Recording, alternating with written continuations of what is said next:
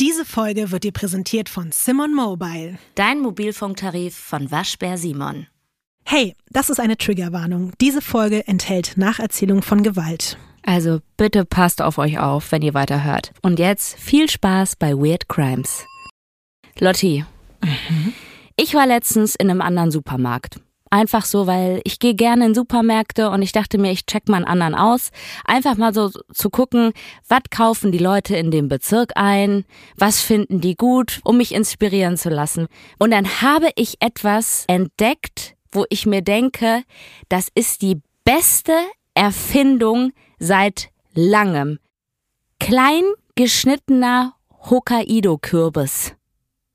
Gänsehaut, oder? Hm, nein. Sag mal, Hä, kann man sich doch selber klein schneiden? Nee, ganz ehrlich, ich frage mich, wie viele Menschen dabei sterben, einen Kürbis zu schneiden. Hast du schon mal einen geschnitten? Ja. Ja, du weißt doch selber, wie schwer das ist. Ich frage mich bei Leuten, die das brauchen, so ein Warnzeichen, dass man Babys nicht in eine Mikrowelle reinpackt, ne? Wie die das wirklich schaffen, einen Kürbis zu schneiden mit so einem Messer. Also ich gehe immer wirklich mit Vorsicht und sehr viel Angst an so einen Kürbis dran. Und ich bin ja bei Verstand. Deswegen finde ich das eine sehr gute Erfindung. Aber es ist doch keine Erfindung, etwas klein zu schneiden und das zu verkaufen. Jetzt lass mich doch mal einfach erzählen. Okay, ich will doch auch, dass du das fühlst in dem Moment, okay. weißt du? Mhm. Ich habe das genommen, habe noch ein paar andere Sachen gekauft, ich war stolz auf meinen Einkauf. Kennst du das? Mhm. Wenn man sich mhm. so richtig gut fühlt und dann auch das so gerne aufs Band legt. Es gibt ja auch diese Einkäufe, wo du gerne nochmal was versteckst, mhm. so, ne, drunter, weil du dir denkst, ja, ich bin ein dreckiges Schwein und das soll hier niemand unbedingt sehen, aber das war wirklich ein guter Einkauf. Ich stand da, Kinn nach oben und vor mir war eine Frau, die hat sich zu mir umgedreht und meinte so, was ist das? Ohne Hallo, ich bin irgendwas, sondern einfach nur so, was ist das? Und dann hat die auf meinen Kürbis, den geschnittenen, gezeigt, wo ich sagen würde, das ist geschnittenes Gold, ne? Mhm. Und dann habe ich gesagt, ja, das ist geschnittener Kürbis. Und dann hat die gesagt, bah, mag ich nicht. Und dann dachte ich mir in dem Moment nur so, sag mal, hat die sie noch alle? Erstmal spricht die mich an und dann fragt die mich was, ne, was die von mir wissen will. Und ich denke mir so, ich gebe dir das auch noch. Und dann ist das ihre Reaktion darauf. Ich hatte nicht vor, die einzuladen und der irgendwie das äh, heute Abend zum Essen zu machen oder so.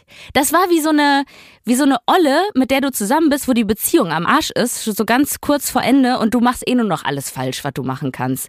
Oder halt so Leute, die bei Instagram schreiben, boah, würde ich nicht bumsen, obwohl niemand gefragt hat, ob man, also genau ob man mit so. denen bumsen will. Ja, ich wollte weder den Kürbis bumsen, noch wollte ich ja. irgendwas mit ihr anfangen oder so.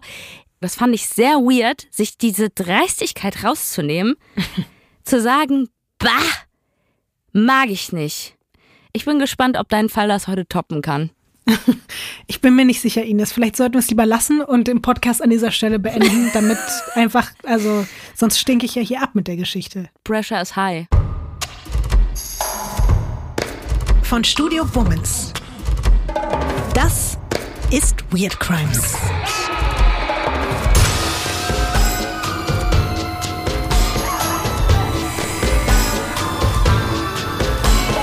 Der True Crime Podcast über die absurdesten, bizarrsten und unglaublichsten Kriminalfälle. Mit mir, Visavi. Und ich bin Ines Agnoli.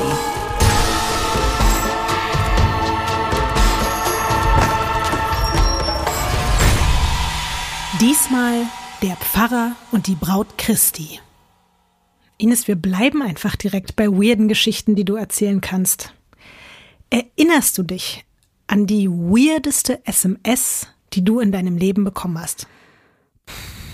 Also früher war das ja so, dass man, als ich noch so ein Alcatel One Touch Easy hatte oder so ein Nokia 3210, da lief das ja alles nur über SMS und es war dann auch so, dass man mal eine SMS von einem anderen Menschen bekommen hat. Aber ich habe jetzt auch nicht so mit diesem Autokorrektur oder so diese ganzen ha, ha, witzig, weil meine Mutter sich äh, verschrieben hat und statt irgendwie, keine Ahnung, kannst du mir mal ein Radiergummi leihen, hat die irgendwas mit Penis geschrieben oder sowas. Aber du hast noch nie vielleicht auch von irgendeiner unbekannten Nummer oder so irgendwas Stranges, was du nicht zuordnen konntest, wo du dir dachtest, was zum Teufel passiert hier? Ja, bestimmt. Aber es ist jetzt anscheinend nicht so weird wie die Kürbisgeschichte gewesen, deswegen ähm, habe ich das verdrängt. Ich musste gerade dran denken, eine Freundin von mir damals, ich glaube, da waren wir irgendwie so zwölf oder dreizehn, hat eine SMS bekommen mit einer unbekannten Nummer und da stand einfach nur drin, wenn Niki Lauda stirbt, bist du der hässlichste Mensch der Welt.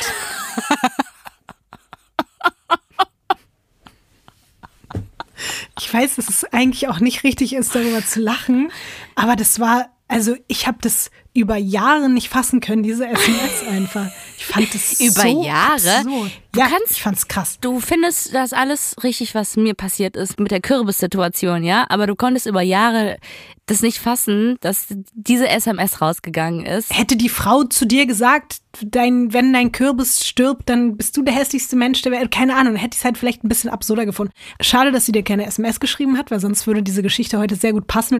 Aber heute, es hat leider weder was mit Supermärkten noch mit Kürbissen oder irgendwas zu tun. Du hast es dir vielleicht schon gedacht. Ich habe diese Frage gestellt, weil es bei unserem heutigen Fall auch um SMS gehen wird.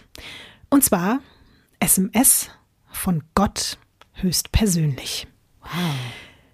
Wir sprechen heute über einen manipulativen Pfarrer, der sich vielleicht nicht ganz so akribisch an die zehn Gebote hält, wie er sollte, eine machtbesessene Pastorin, die sich sicher ist, die Braut Christi zu sein, und über ein kleines schwedisches Dorf, das ohne es zu merken plötzlich mehr Sekte als Glaubensgemeinschaft ist.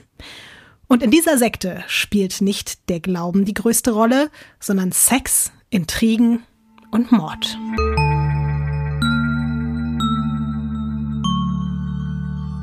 Ich hätte mir nichts Geileres für Folge 14 vorstellen können. Ines, ich habe es so geliebt, wie du 14 gesagt hast. Du hast bestimmt 25 mal 14 gesagt. Ja, und soll ich dir mal was sagen, woher das kommt? Woher? Ich habe immer 14 gesagt. Und unsere äh, Sprechtrainerin vom Radio hat gesagt, das heißt nicht 14, das heißt 14. 14. Heißt es 14. 14. 14, aber nicht 14. Ja. Und das habe ich stimmt. vorher immer gesagt. Und daraus ist bei mir 14 geworden, weil. 14. Ja. Aber sag mal, diese ganze Thematik jetzt mit Sekte und Pfarrer und so, findest du das tatsächlich Find ich spannend? Super. Oder? Ja, wirklich. Gern. Was ich auch sehr schön finde, nach dem heißen, sonnigen Brasilien sind wir heute in einem Land, was, glaube ich, jetzt erstmal gegensätzlicher gar nicht sein könnte. Es ist nämlich ein Land mit knapp 20 Grad weniger Jahresdurchschnittstemperatur. Wir sind heute im wunderschönen Schweden. Da, wo es die schönsten äh, Gefängnisse gibt. Absolut. Und weißt du, was das Verrückte ist, Ines? Es wird heute noch jemand zu Wort kommen aus meiner Familie, der schon mal in einem schwedischen Gefängnis war. Nicht als Besucher. Okay. Mhm. 1971 wird dort in Schweden, in dem kleinen Dorf Björneborg, Helge Arnold Fossmo geboren. Ich habe dir erstmal ein kleines Bild mitgebracht von dem knapp 1000 Menschenort Björneborg.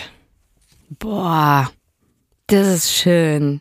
Och, man muss aber auch sagen, es ist, glaube ich, gar nicht so schön im echten Leben, aber dadurch, dass sich alles nochmal im Wasser spiegelt, sieht das schön aus. Das stimmt. Also da sind ganz viele Häuschen. Mhm. Und ich sage Häuschen, weil sie aussehen wie kleine Häuschen.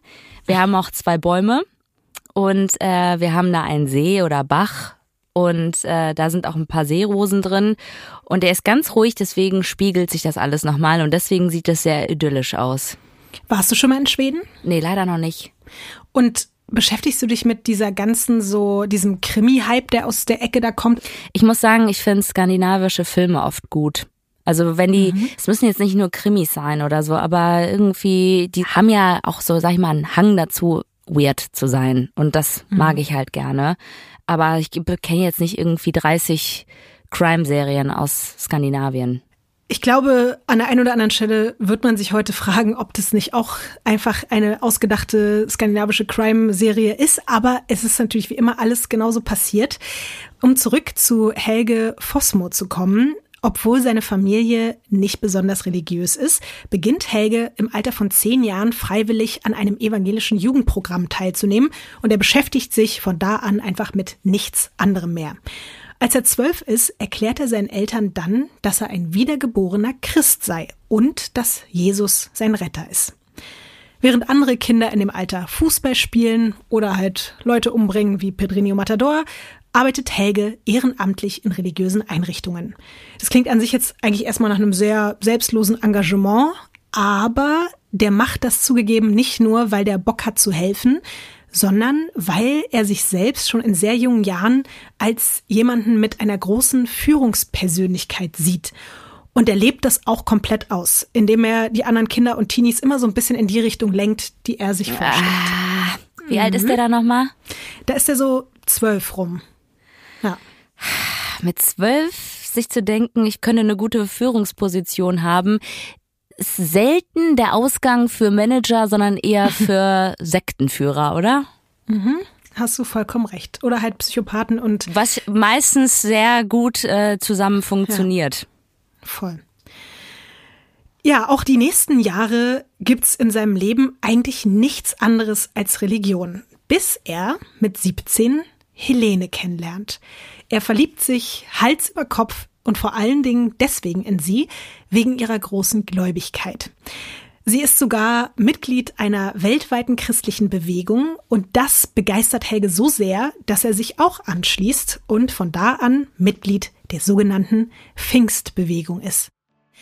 Diese Pfingstbewegung ist eine weltweite christliche Bewegung, die zu Beginn des 20. Jahrhunderts in so methodistischen Gruppen in den USA ihren Anfang genommen hat. Und die ersten Anhänger waren ziemlich radikale Evangelikale.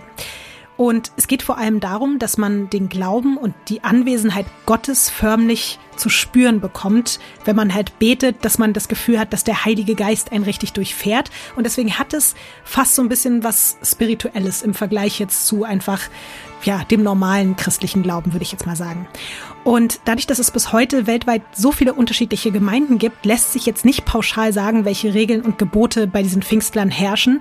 Ich beziehe mich jetzt mal auf die Mehrheit. Also bitte sollte hier irgendwer dabei sein, der auch schon mal was total Tolles über diese Pfingstgemeinschaften gehört hat oder selber in einer war und das anders erlebt hat. Es mag alles sein, aber wie gesagt, ich beziehe mich jetzt auf das, was leider in dem Großteil dieser Gemeinden an der Tagesordnung ist.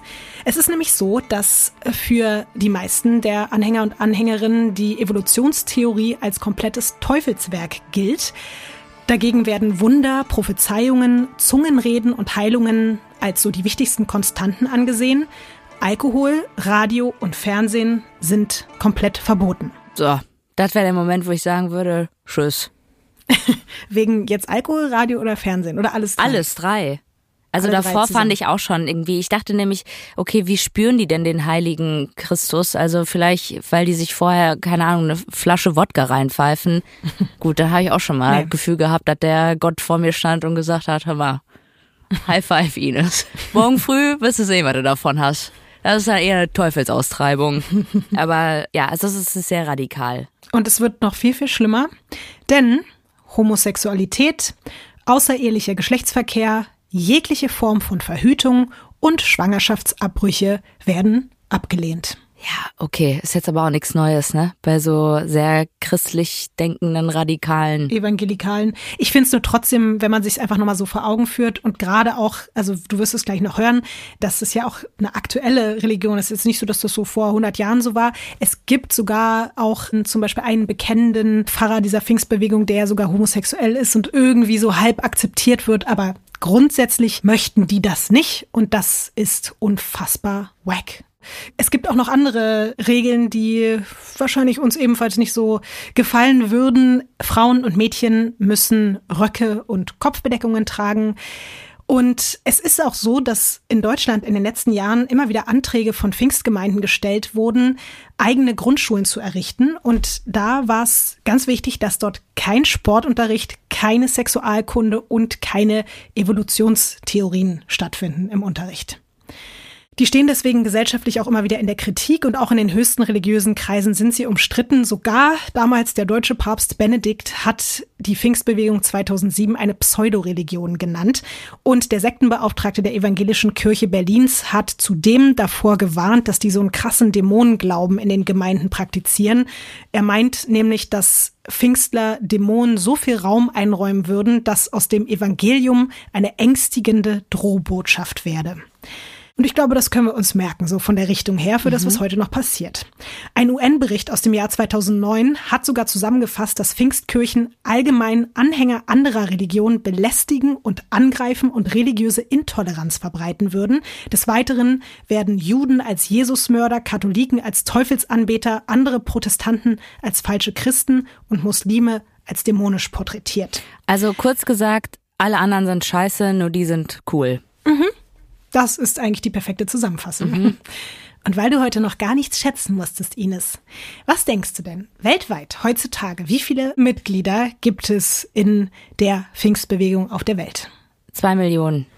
Zwischen 500 und 600 Millionen Menschen. Aber wie findet man das raus? Haben die auch so einen Receiver zu Hause, wie die Quote so irgendwie ermittelt wird? Also woher weiß man das? Ich kann dir, ich kann dir dazu noch ein paar Zahlen nennen, weswegen es gar nicht so schwer ist, das quasi in den einzelnen Ländern per Umfragen auch herauszufinden, weil die so einen großen Teil mittlerweile ausmachen, dass es wirklich unglaublich ist. Um den Bogen zur letzten Folge zu spannen, 15 Prozent von diesen 500 bis 600 Millionen kommen aus Brasilien. Mhm.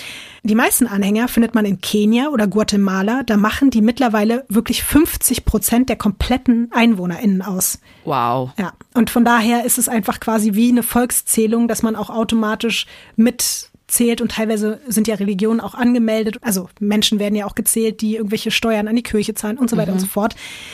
In Deutschland gibt es mittlerweile 300.000 Pfingstler Innen. Weiß man, wo die abhängen in Deutschland? Ja, es gibt eine besonders, ich würde mal sagen, ein, ein Nest von denen. In Bayern? Nee, in Kloppenburg. Okay. Da gibt es halt auch immer wieder diese Anträge, was diese Grundschulen betrifft. Und da ist auch ein ziemlich, ist ziemlich viel Hickhack um diese Pfingstler und um deren Vorstellung vom Leben. Und das lässt sich teilweise nicht so gut vereinen mit dem Rest der dort wohnenden Menschen. Mhm. Aber wir kommen zurück nach Schweden. Dort erlebt die Pfingstbewegung auch gerade zu dieser Zeit einen Riesenhype und Helge Fossmo ist dank seiner Freundin Helene jetzt auch dabei. Und er ist so motiviert, dass er sich nach wenigen Monaten schon zum Jugendpastor hochgearbeitet hat. Das liegt mitunter auch daran, dass Helge Skills hat, die andere nicht haben. Er verkündet nämlich, dass er in der Lage sei, Zungenrede zu praktizieren. Bei den Pfingstlern wird das als eine Gabe Gottes angesehen, dass man im Gebet durch so unverständliche Silben, die man so mumblemäßig von sich gibt, Prophezeiungen und Botschaften des Heiligen Geistes überbringen kann. Und du kannst dir ja vorstellen, dass in der religiösen Gemeinde sowas zu Riesenbegeisterung führt. Alle sind komplett aus dem Häuschen. Es gibt dann sogar einen großen Artikel in der christlichen Zeitung über Phosmo und seine Zungenrede. Und spätestens jetzt ist der Typ mit Anfang 20 der beliebteste Pfarrer in der Gegend.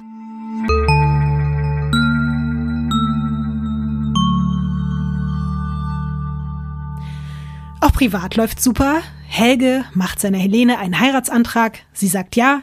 1994 heiraten die beiden. Und auch davon gibt es natürlich ein Bild, das du dir jetzt gerne angucken darfst. Ja, die sehen aus wie Gitte und Heinz. Irgendwie so. Also wenn ich Fotos von damals gucke, von so Kellerpartys von meinen Eltern, dann war der Style ungefähr ähnlich. Ich liebe ja diese aufgeplusterten Schulterteile, ne? Aber dieses Schulterteil ist schon ist schon noch größer als alle anderen Schulterteile, die ich bisher gesehen habe. Ist jetzt oder? wieder modern. Also finde ich hm. einfach geil, weil ich habe wenig Schulter, muss sagen, deswegen finde ich diese Outfits mega geil. Also ich habe so viel Schulter, dass das für mich ein Albtraum-Outfit ist, weil ich habe fünf Schultern zu viel. Und dann noch so eine Schultern obendrauf. Das geht gar nicht. Ich finde es so lustig, dass es für dich halt genau das Gegenteil ist.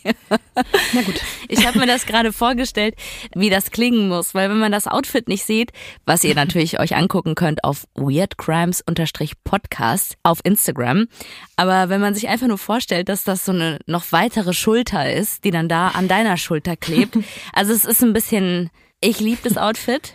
Und jetzt ähm, beschreib mal Helge auch so von äh, Frisur, Gesicht, Ausstrahlung, alles, was man da so sehen kann. Ich will irgendwie nicht despektierlich werden. Ähm, der sieht auch richtig aus wie so ein Helge in der Kirche, der gerne mitsingt und andere so anstupst. Komm, jetzt machen wir mit. Weißt du, der einen so irgendwie mhm. damit reinzieht und aber eigentlich was total Nettes hat.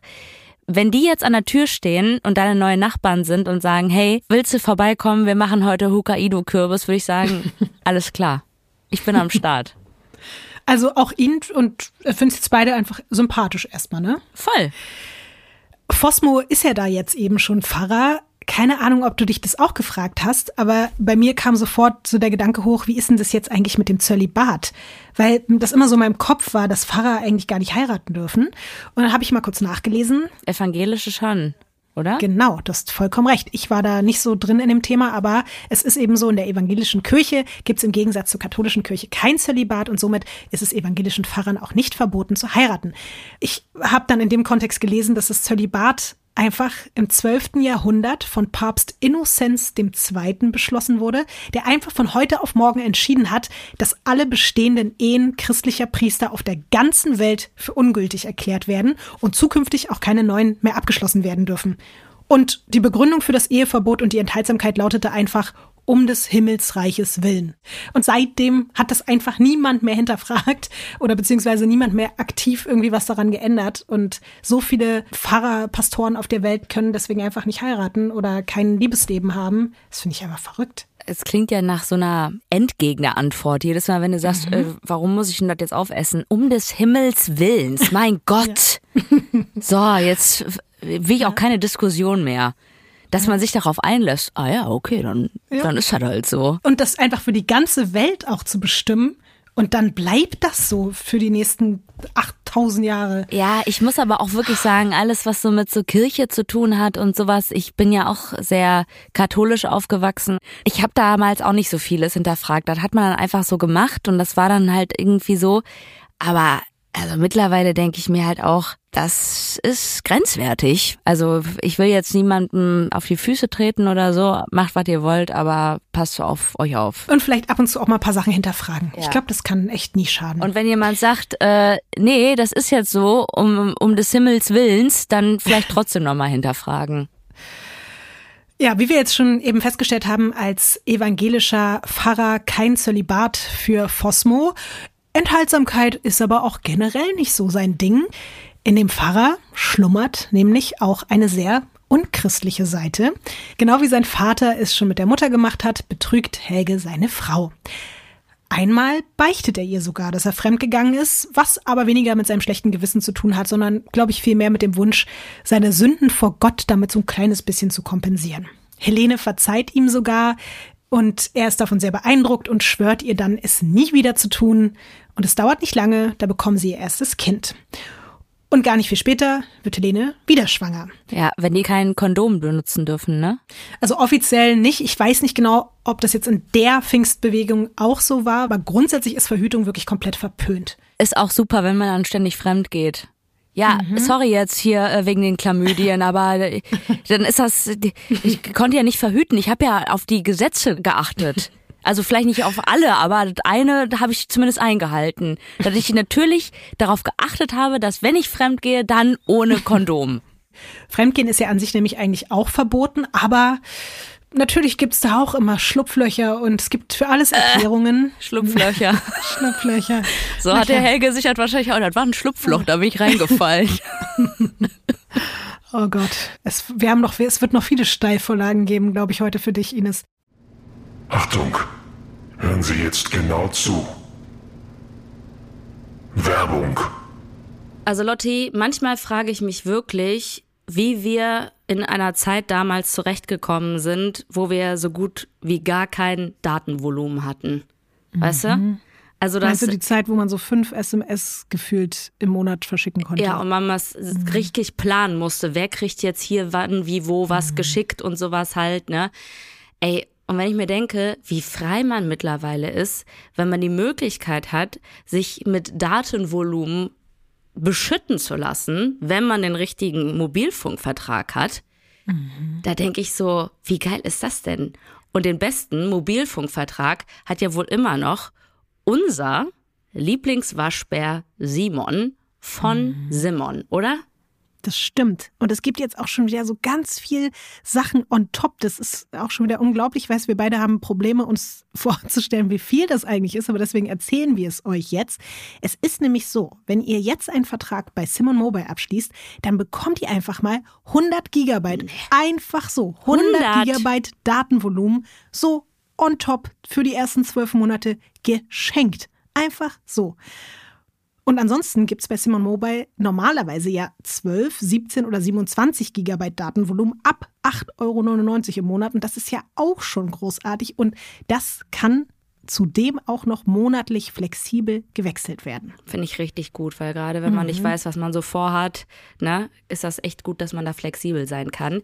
Weitere Vorteile sind übrigens noch, dass ihr natürlich Top-D-Netzqualität inklusive kostenlosem 5G bekommt. Das Ganze ist auch hier super flexibel und monatlich kündbar. Und ihr bekommt eine All-Night-Flat und Wi-Fi-Calling. Das ist sowieso immer mit dabei. Und extra für unsere HörerInnen gibt es jetzt noch was ganz Tolles. Für alle, die neu dabei sind, warum auch immer ihr noch nicht dabei seid, aber okay, wir verzeihen euch das mal. Wer jetzt auf simonmobile.de oder in der App mit dem Code WEIRD2, alles groß geschrieben und zusammen, also WEIRD2, einen Vertrag abschließt, bekommt die ersten zwölf Monate auch nochmal monatlich zwei Gigabyte on top dazu. Das Angebot ist nur bis zum 13.05.24 gültig. Also seid schnell.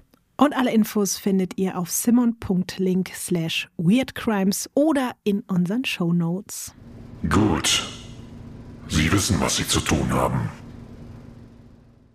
Ja, gerade als es eben bei den Phosmos langsam wieder so in die Richtung zu gehen scheint, dass alles wieder gut ist und perfekt läuft, lernt Helge eine Frau kennen, die sein Leben komplett auf den Kopf stellt. Es ist eine Pfarrerin, die auf der Suche nach Unterstützung ist, um ihre eigene schon bestehende Gemeinde noch weiter auszubauen. Der Name dieser Frau Osa Waldau. Und natürlich habe ich dir von ihr ein Bild mitgebracht. Nee, das ist jetzt nicht dein Ernst. Was denn? Ich habe das erst nicht gesehen, dachte mir, ja, die sieht ja ganz nett aus und dann hat die da so ein Kreuz in der Hand, oder? ja, sie ist Pfarrerin, was soll sie machen, Ines? Was soll sie sonst in der Hand haben? Ja, ich weiß, ich weiß, was die wahrscheinlich sonst in der Hand hatte, wenn die äh, nicht das Kreuz in der Hand hatte, wenn du gesagt hast, dass sie jetzt mit dem Helge da was am Start hat. Aber ähm, Sie haben sich erstmal nur kennengelernt. Beschreib mal, wie sie aussieht. Ähm, ganz normal einfach. Ein Mensch, Nase, zwei Augen, Lippen, eine Kette, so ein. Ihre Haarfarbe vielleicht mal. Braun, lang, glatt, ähm, sitzt da gekniet mit diesem Kreuz, guckt nett. Ganz ehrlich, wenn du mir das zeigen würdest und du würdest mit mir sagen, das ist eine Supermarktverkäuferin, würde ich sagen, alles klar, glaube ich. Wenn du mir das zeigen würdest und sagen würdest, das ist eine äh, Mörderin, die 35 Menschen umgebracht hat, würde ich sagen, alles klar, kann ich mir auch vorstellen. Die strahlt alles aus irgendwie. Hm. Ich könnte der alles abkaufen von ihrer Geschichte. Das ist ja erstmal ein gutes Zeichen für sie, weil auch dort vor Ort jetzt in Schweden ist es so, dass die meisten Leute, die ihr begegnen, sehr beeindruckt sind von ihrem Charisma und sagen, dass sie eine sehr einnehmende, krasse Ausstrahlung hat. Und auch die Männer alle reihenweise doch sehr auf sie stehen. Mhm. Ja, also äh, kann alles sein. Vielleicht ist das auch die Druckerqualität, wo dann diese Strahlung nicht so rübergekommen ist. Aber ja, warum nicht? Helge ist auf jeden Fall auch hin und weg von ihr. Sie ist übrigens sechs Jahre älter als er und in seinen Augen ist sie sowas wie eine Heilige. Und auch umgekehrt herrscht eine große Anziehungskraft. Allerdings ist Osa genauso vergeben und verheiratet wie er. Die beiden freunden sich trotzdem an und tauschen sich die nächsten Monate, wann immer es geht, über ihren Glauben und auch ihre Vision darüber aus, wie man diese bestehende Pfingstlerkirche in ihrem aktuellen Wohnort Knütby richtig groß machen könnte. Beide erzählen sich auch über ihre Vergangenheit und die Gemeinsamkeit, dass sie sich selbst eben wirklich so als göttliche Auserwählte wahrnehmen. Über einen Abschnitt ihres Lebens schweigt Osa Waldau aber gerne. Ihre Anstellung als Kinderpfarrerin in Uppsala und also ich weiß, das ist wahrscheinlich jetzt ernst, was jetzt kommt, aber wenn die Orte Knütby und Uppsala heißen, klingt doch schon irgendwie so, ja, das ist dann in Uppsala passiert irgendwie und danach war ich irgendwie noch in Knütby und sowas. Also es klingt doch alles schon so irgendwie harmlos, oder? Dass da gar nicht mhm. schlimme Sachen passieren können. Das ist halt dieser Bullabü-Vibe die ganze Zeit. Ja, ne? total. Aber du hast recht, es ist natürlich trotzdem auch ernst. Wie gesagt, sie hat in Uppsala als Kinderpfarrerin gearbeitet und wird dann dort aus der Kirche ausgeschlossen. Und der Grund dafür ist ziemlich ekelhaft. Oh Als Mitte 20-Jährige hatte sie dort nämlich zu mehreren minderjährigen Söhnen sexuelle Beziehungen aufgebaut. Was? Ja. Ich sage das jetzt so und sage nicht, dass sie die missbraucht hat, weil es tatsächlich so war, dass am Ende keiner der betroffenen Teenager ausgesagt hat, dass es sich um ein unfreiwilliges Verhältnis gehandelt hätte. Aber natürlich muss man am Ende trotzdem sagen, dass auch wenn sie quasi nicht wegen sexuellen Missbrauchs von Minderjährigen angezeigt wurde oder es keine Verfahren gab, am Ende des Tages, wenn also eine Person in so einer Machtsituation mit Minderjährigen agiert und dann mit denen sexuelle Beziehungen aufbaut, ist es am Ende natürlich trotzdem Missbrauch. Ja. Da sind wir uns, glaube ich, einig. Ja, sie wird weder angezeigt, noch wird sie juristisch verfolgt oder irgendwas. Sie wird einfach nur entlassen. Und das spielt ihr natürlich total in die Karten, weil sie mit einem der Teenager, dem 16-jährigen Patrick, einfach so weitermacht. Und kurz nach seinem 18. Geburtstag heiraten die beiden dann sogar.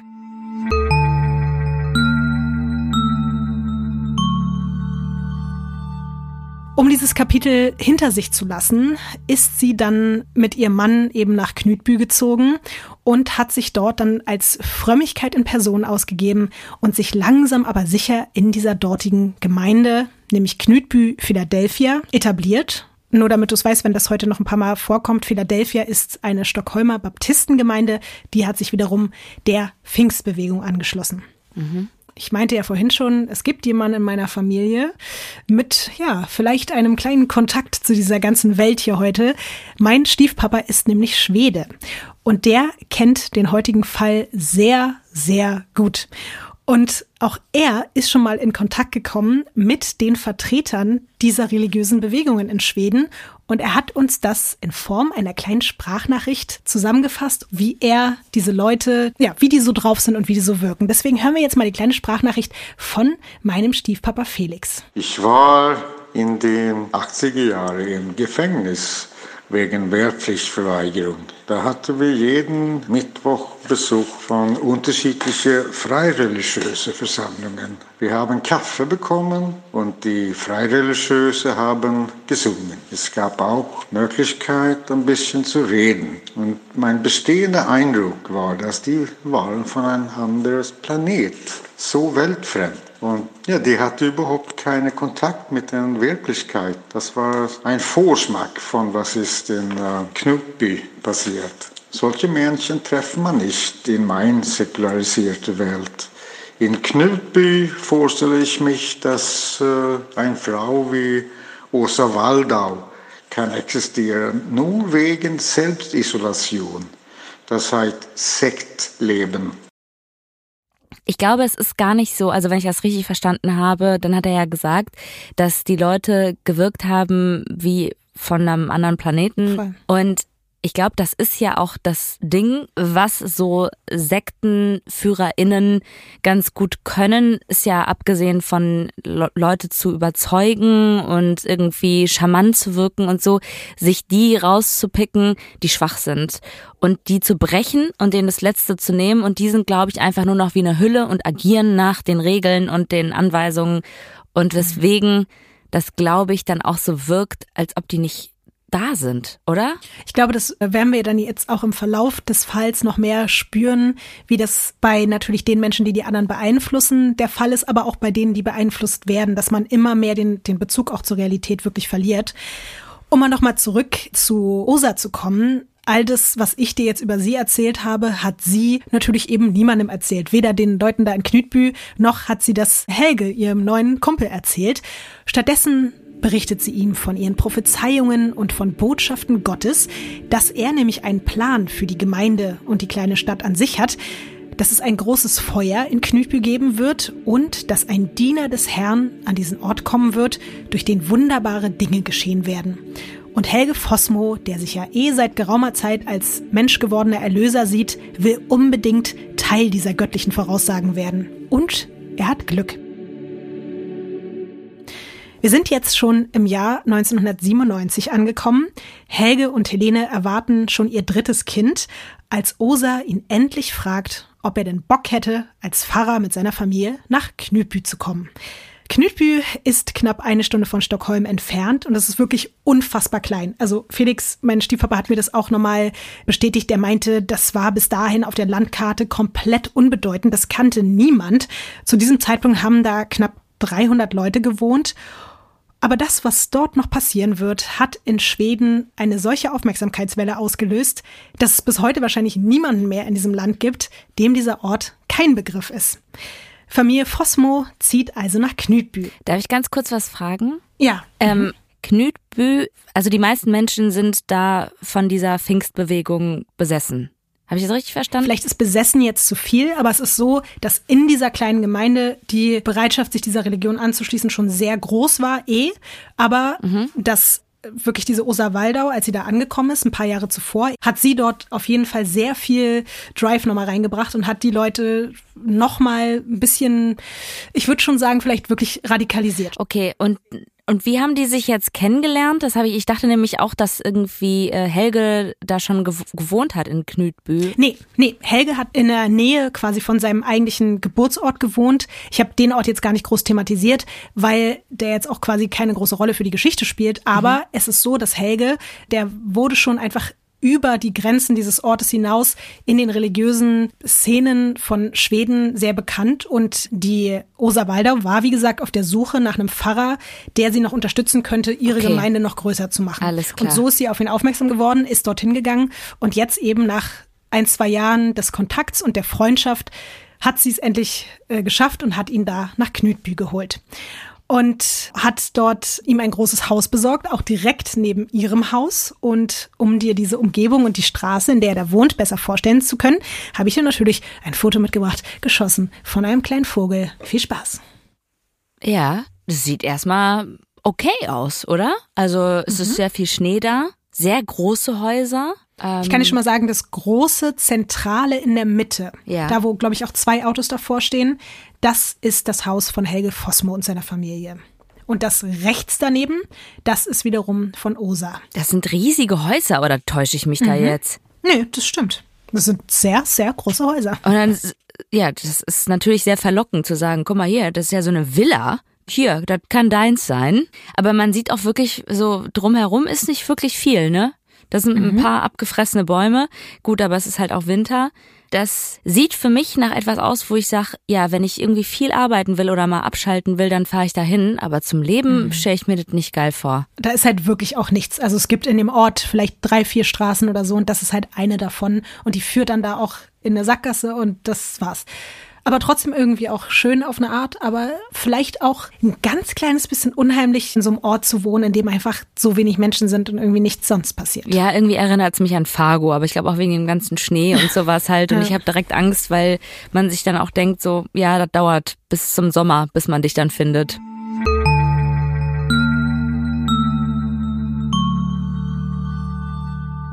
Ja, Helge wohnt da jetzt also mit Helene und den mittlerweile dann schon drei Kindern. Viel Zeit verbringt er in diesem schönen großen Haus allerdings nicht. Den Großteil des Tages ist er nämlich mit Osa in der Kirche. Die beiden sind damit beschäftigt, alle Mitglieder der Gemeinde loszuwerden, die nicht zu 100 Prozent hinter ihrer Pfarrerin und ihren Überzeugungen stehen. Neuerdings macht Osa in ihren Predigten nämlich immer wieder Andeutungen, nicht nur irgendeine Auserwählte zu sein, sondern wirklich und wahrhaftig die Braut Christi höchstpersönlich. Schnell tuschelt dann der ganze Ort darüber und ihre neue rechte Hand, Helge Fossmo, legitimiert diese unglaubliche Nachricht, indem er am laufenden Band irgendwelche passenden Bibelstellen dazu zitiert.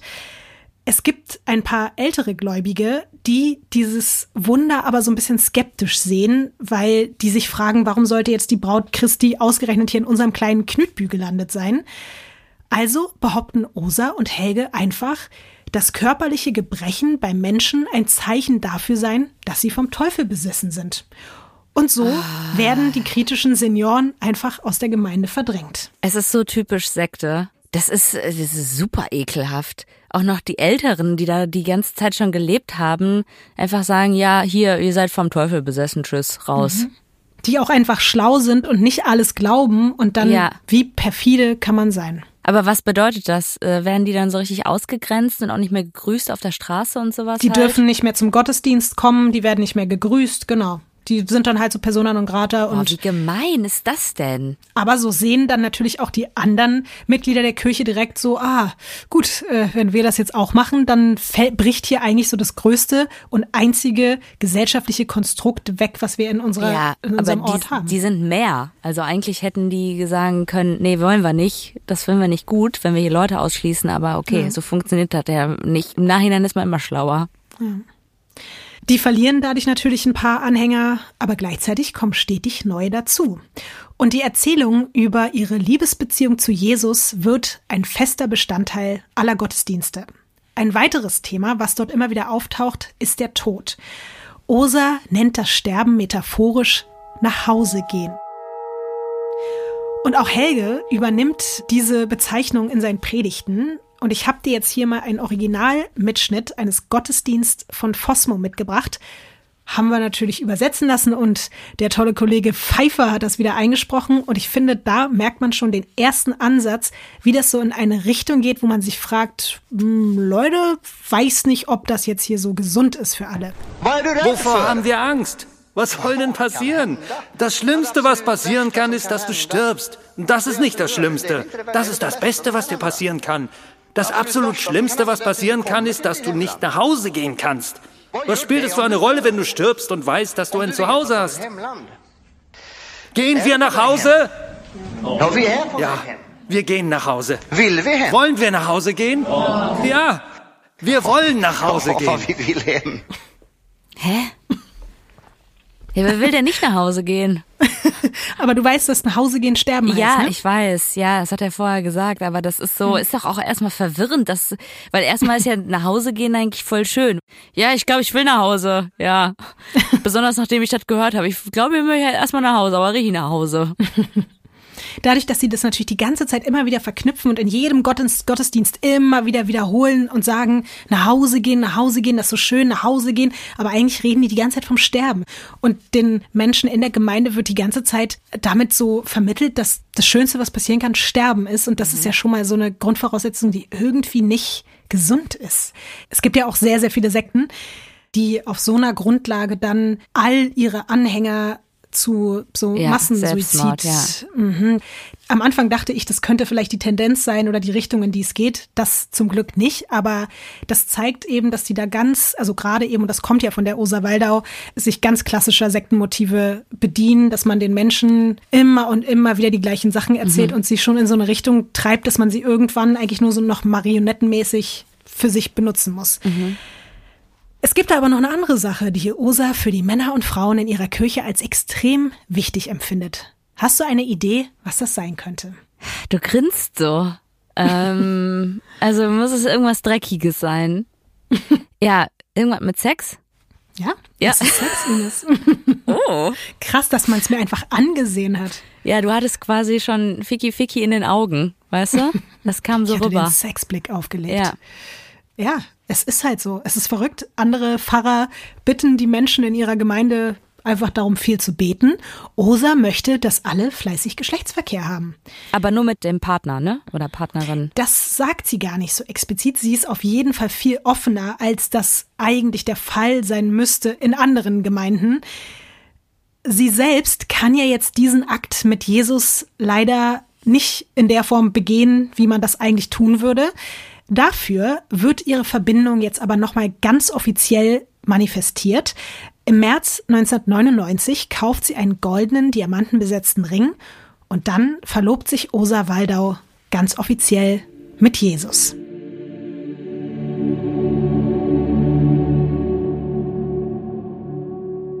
Hat sie das äh, von der Kirche bezahlt, den Ring? Wahrscheinlich schon. Ja. Das ist eine gute Frage. Aber ich kann mir schon vorstellen, hier aus der Kollekte mal schön ja. 3000 Euro rausgenommen und dann, ja. Ja, ich habe auch noch eine Tasche, ähm, weil ich musste ja auch schließlich einkaufen gehen. Hier mit dem Christi, da der Will hat immer, da ich dann da, ich habe hier so eine Chanel-Tasche, musste ich mir kaufen für 5000 Euro. Ja, Osa heißt jetzt übrigens Tirsa. Ich werde jetzt aber weiter bei Osa bleiben, aber nur sollte nochmal der Name Tirsa irgendwo auftauchen. Das ist jetzt ihr neuer Name als Braut Christi. Mhm. Fosmo ist übrigens der einzige Anwesende bei dieser Zeremonie. Ich habe dir jetzt noch mal ein Bild von Helge und Osa zusammen in Knutby mitgebracht und ich möchte einfach mal, dass du beschreibst, wie so dein Eindruck von den beiden zusammen ist. Okay, warte mal. Ich dachte, sie ist mit Christi verlobt. Ist sie ja auch, aber ich zeige dir jetzt ein Foto von so. den beiden. Okay, aber sie ist nicht mit ihm, nicht mit Helge verlobt. Nein, nein, nein, nein, sie ist mit Jesus verlobt. Ja, es sieht aber so aus, als ob sie mit ihm verlobt wäre. Genau. Deswegen war ich mhm. jetzt gerade so verwirrt und dachte, okay, das muss ihr 18-jähriger Freund sein, äh, mit dem sie sich jetzt verlobt hat, aber die ist ja schon längst mit dem verlobt gewesen. ähm, aber siehst du, es ist halt so GZSZ-mäßig, dass es jetzt schon verwirrend ist, nur damit du es nochmal zusammengefasst bekommst. Sie ist mit Jesus verlobt, mit dem 18-jährigen Patrick oder nicht mehr 18, aber mit dem Patrick verheiratet. Und jetzt ist halt die Frage, was siehst du da zwischen ihr und Helge Fosmo. Das sieht aus, als ob die auf jeden Fall was am Start haben was ist denn mit Helge passiert? Also der ist, hat sich auf jeden Fall in einen komplett anderen Menschen verwandelt. Ich habe den gar nicht mehr erkannt. Wie viele Jahre sind denn jetzt vergangen? Das erste Foto war von 1994, das Foto ist jetzt von 1999. Also fünf Jahre. Ähm, ja, die sehen beide total innig ineinander drin, verliebt, glücklich aus. Also wenn ich so ein Foto sehen würde von meinem Partner mit einer anderen Frau, würde ich sagen, äh, kannst du mal ganz kurz kommen? Ka kannst du mal ganz kurz kommen? Nee, guck dir mal das an. Was ist das hier? Kannst du mir das mal erklären? War das witzig oder was war das da gerade? Bist du da irgendwie äh, kurz mit dem Ellenbogen abgerutscht und deswegen warst du da nur so nah dran oder was? Und das fandst du witzig oder wie? Ich habe selten bei einer Betonung dieses kannst du mal ganz kurz kommen so sehr gerade rausgehört, dass es ernst ist einfach. Es ist so, dass eben kurz nach dieser Verlobungszeremonie, direkt danach eigentlich, Osa etwas von Helge einfordert. Es überrascht dich jetzt vielleicht nicht, da ja eben Jesus offensichtlich nicht in der Lage ist, den sexuellen Akt mit ihr zu vollziehen, ist es jetzt die Aufgabe des auserwählten Helges, sie von nun an nicht nur spirituell, sondern auch körperlich zu befriedigen. Und was glaubst du, was sagt Helge dazu? Äh, lass mich raten. Ähm, ja. Also diese Ausrede, ne? Einfach nur jemanden flachlegen zu wollen, das musst du halt auch erstmal machen. Wirklich. Die Leute abzuziehen, sich einen Diamantenring zu holen, irgendwie zu sagen, ja, also ich bin die Braut Christi, aber so dolle ist das Sexualverhalten jetzt von Christi nicht. Der fährt zwar durch mich durch, aber zum Kommen bringt er mich nicht. Da brauche ich schon doch eine echte Fleischpeitsche. Hör mal, Helge, würdest du diese ehrenvolle Aufgabe übernehmen? Also, und dann sagen alle drumherum, ja, okay, dann verstehe ich das natürlich. Oder was? Ja, ja klar. Also wirklich. Helge ja, ja Helge absolut. sagt natürlich ja. Das, also es ist wirklich so, Helge sagt ja und er erklärt das dann auch genau so seiner Frau, so nach dem Motto, sorry, das ist jetzt mein göttlicher Auftrag. Und sie findet das nicht cool, aber sie muss es halt akzeptieren, weil so ist es halt jetzt. Natürlich zieht das eben auch Helge mit ganz viel Leidenschaft und, und Hingabe durch, weil ist ja wie gesagt, von Gott. Und von jetzt an bleibt er natürlich noch länger von zu Hause weg. Also es ist wirklich so, wenn der Pfarrer und die Braut Christi gerade keinen Gottesdienst zusammen haben, dann haben sie halt Sex. Was ja sehr oft ist. Also weil wie mhm. oft findet so ein Gottesdienst statt? Lass ja. es maximal einmal am Tag sein. Und möchtest du wissen, wo? Äh, wahrscheinlich in dem Haus von Helge. Ja, ja, in Helges Haus und in um genau Bett. zu sein, im, im ehelichen Schlafzimmer. Ja. Mhm. Das ist natürlich für Helene schon schlimm genug, aber dann fangen Osa und Helge auch noch an, ihr Verhältnis öffentlich auszuleben. Also die komplette Anhängerschaft von Knütbü Philadelphia weiß jetzt Bescheid, auch Osas Ehemann, aber der hält das eben wirklich auch für eine göttliche Bestimmung und unterstützt das auch in vollem Maße, so nach dem Motto, bitte macht das, Gott will das, ich werde euch nicht im Wege stehen. Es wird aber noch ein bisschen weirder. Nicht nur, dass Osa und Helge im Namen des Herrn öffentlich rummachen.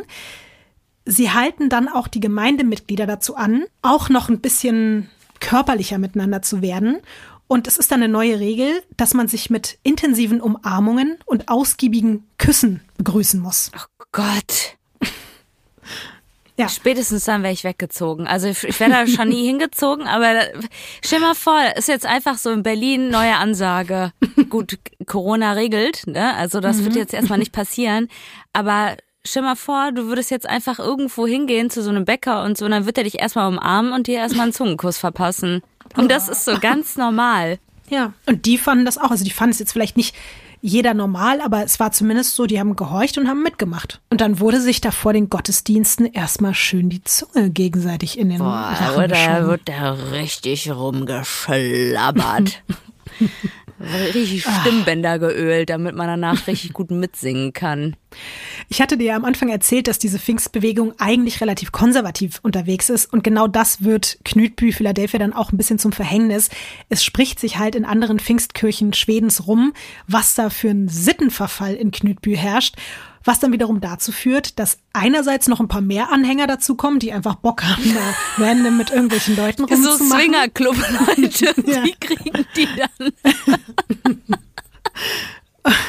Und andererseits wird die Gemeinde dann aber halt auch vom Rest der Bewegung so ein bisschen abgespalten, weil man möchte mit dieser unmoralischen Sexkirche einfach nichts mehr zu tun haben.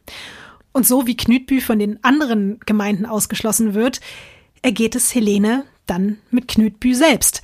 Sie ist nämlich die einzige, die diese sexuelle Beziehung zwischen ihrem Mann und Osa immer wieder hinterfragt, was die Glaubensgemeinschaft einfach als riesengroßes Misstrauen gegenüber Gottes Plänen und natürlich auch seinen Prophezeiungen interpretiert. Deswegen wenden sich nach und nach alle von ihr ab. Und Helene ist nicht nur eigentlich die betrogene Ehefrau, sie wird einfach auch noch zur Geächteten im Ort.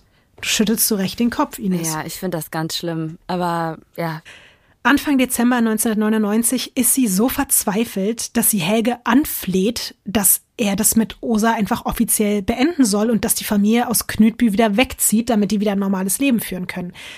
Er wiederum ist darüber so schockiert, weil das hat ja schließlich nichts mit Untreue zu tun, was er da macht. Er handelt halt als Diener Jesus mhm. und seiner Braut. Helge hat einfach nach dem Gespräch nichts Besseres zu tun, als Osa direkt brühwarm davon zu berichten, was seine Frau von ihm verlangt hat. Und daraufhin stattet Osa Waldau dann wiederum Helene einen kleinen Besuch ab und sagt ihr, dass ihr Ungehorsam irgendwann dazu führen wird, dass Gott sie bestraft und ihr das Leben nimmt. Ja, was natürlich noch fataler ist, Helene ist so eingeschüchtert, dass sie Osa direkt schwört, dass sie sich nicht mehr beschweren wird, dass sie quasi ihre Schnauze hält und in den darauffolgenden Tagen spielt sie die untergebene, folgsame Ehefrau. Pfarrer Fosmo befürchtet allerdings, dass ihr Sinneswandel so ein bisschen zu spät kommt. Denn Osa berichtet in ihren Predigten von der Prophezeiung, dass ein Bewohner oder eine Bewohnerin Knütbüs in naher Zukunft nach Hause gehen wird. Oh Und wir wissen ja, was das bedeutet. Helge wiederum erzählt dem halben Dorf von seinen Träumen und Visionen, die besagen, dass Helene durch Gottes Hand sterben wird. Schon bald. In der Badewanne. Ines, was glaubst du passiert als nächstes? Die bringen die um. Helene stirbt. In der Badewanne. Am 18.12.1999 wird sie dort von Helge und einem Bekannten tot aufgefunden. Die Todesursache scheint eine Kopfverletzung. Sie ist wohl unglücklich gestürzt. Ja. Und mit dem Kopf auf den Wasserhahn geprallt. Mhm. Mhm. Während der Autopsie findet man in ihrem Blut allerdings etwas Ungewöhnliches. Eine tödliche Menge Dextropropoxyphen. Das ist ein schmerzstillendes Opioid und das wiederum kann bei Überdosierung zu Atemlähmung und letztendlich auch zum Tod führen. Und jetzt rate mal, wem dieses Medikament zuvor schon mal verschrieben worden ist. Ursa. Fast Helge Fosmo. Und jetzt wird's noch ein bisschen spannender. Der Autopsiebericht wird nämlich an Helge geschickt, woraufhin Helenes Eltern ihn auffordern, ihnen den Bericht zu übergeben. Das tut er dann auch. Allerdings hat er die relevanten Seiten, in denen es um das Medikament geht, einfach verschwinden lassen. Er sagt später aus, dass Osa Waldau ihm das nur aufgetragen hätte, damit jetzt irgendwie niemand auf die dumme Idee kommen würde, jemand hätte Helene in den Selbstmord getrieben. Mhm. Das wäre der einzige Grund. Was denkst du, Ines passiert daraufhin? Also es klingt für mich so, als ob die das alles schon so gut vorbereitet haben, dass da jetzt erstmal nichts Großes passiert. Es gibt keine weiteren Untersuchungen, keine Verhaftungen. Das Ganze wird als unglücklicher Unfall zu den Akten gelegt.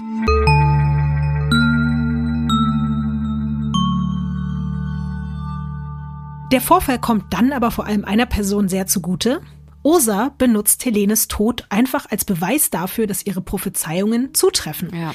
Ab jetzt spricht sie permanent von diesem Nachhausegehen. In Knütbü macht sich ein Gefühl breit, dass wirklich jeden Moment der oder die Nächste sein könnte, der eben von Gott nach Hause geholt wird, was alle noch gottesfürchtiger werden lässt. Das alles führt dann auch noch dazu, dass wirklich aus ganz Schweden irgendwelche Pfingstler nach Knütbü kommen, um sich dieser besonderen Gemeinde der Braut Christi anzuschließen. Aber auch Fosmo begeistert weiterhin die Gläubigen. Allerdings fehlt ihm seit Helenes Tod etwas, um vollends glücklich zu sein. Eine Ehefrau. Denn trotz seiner Affäre mit Osa hat er ja jetzt keine Frau mehr zu Hause, die sich um den Haushalt und seine drei Kinder kümmern könnte. Und eine Frau, die ihn auch anhimmelt, weil in Helges Augen sind das eigentlich so die Hauptaufgaben einer Frau. Mein Gott, der wird mir richtig sympathisch, der Typ. Jetzt gleich wirst du ihn richtig lieben. Ich spreche jetzt hier auch mal eine kleine Triggerwarnung für alle Feministinnen aus. Hier kommt ein Originalauszug aus einer wirklich ganz normalen Predigt von Helge Fosmo Anfang der 2000er in Knütbü. Und so sagt es auch Gott zu den Frauen. Ihr müsst aufhören, mannhafte Feministinnen zu sein. Das heißt, dass der Mann die Verantwortung und das Sagen über euch hat. Können wir ein Arm von den Frauen hören? Der Mann hat das Sagen. Du solltet willentlich sagen, ja, Herr, ja. Ihr habt einen Herrn im Himmel und einen Herrn auf der Erde, euren Ehemann. Ja, mhm. also ich kann mir vorstellen, dass das der Traum von ganz vielen Männern ist, so ein Leben zu haben, aber sowas wirklich ins Mikrofon reinzusprechen oder vor irgendwie Leuten zu sagen, da würdest du doch eigentlich damit rechnen, dass sich alle kaputt lachen und sagen, mhm. komm, geh du mal nach Hause. Aber man liebt ihn trotzdem in Knütbü oder gerade deswegen, weil die Frauen, die dort auch in dieser Predigt sitzen und Ja schreien, sehen das ja auch als den einzig wahren und richtigen Weg an. Wie man ja auch herausgehört hat und auch weiß jetzt schon, wie man Helge so ein bisschen einschätzen kann, braucht er natürlich auch eine Frau, die sehr gläubig ist und die mit der Tatsache klarkommt, dass er im Auftrag des heiligen Herrn auch vielleicht mal Geschlechtsverkehr mit der Braut Christi hat oder so. Mhm. Osa hat daraufhin einen Plan, mit wem sie Helge verheiraten könnte. Du darfst jetzt mal das nächste Bild umdrehen. Hast du einen Plan, wer das sein könnte? Das ist ihre Schwester, oder? Das ist ihre Schwester. Ja. Das ist die zu diesem Zeitpunkt 20-jährige Schwester von Osa Waldau, nämlich Alexandra. Wie findest du die Idee?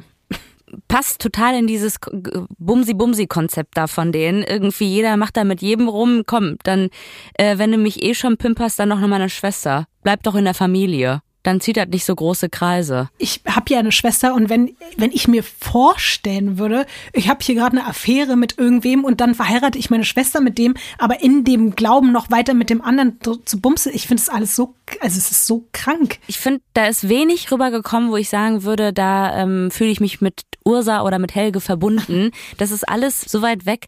Ich finde es komplett drüber. Ich finde aber das noch mit das harmloseste, was die da irgendwie äh, alles machen, weil das ist so wenigstens, ja gut, das ist jetzt hier unser Fetisch, wenn wir den irgendwie da ausleben wollen. Da ziehen wir wenigstens nicht andere mit rein, aber dass die die Helene umgebracht haben, wovon ich jetzt mal stark ausgehe, finde ich noch mit gerade noch das Schlimmste. Ach, obwohl, nee, das mit den Kindern finde ich am schlimmsten, ehrlich gesagt. Nee, ich kann mich gerade nicht entscheiden. Ich finde alles ich glaub, ziemlich wir müssen schlimm. Uns auch nicht entscheiden. Ja. ja, es ist alles ziemlich schlimm und ekelhaft.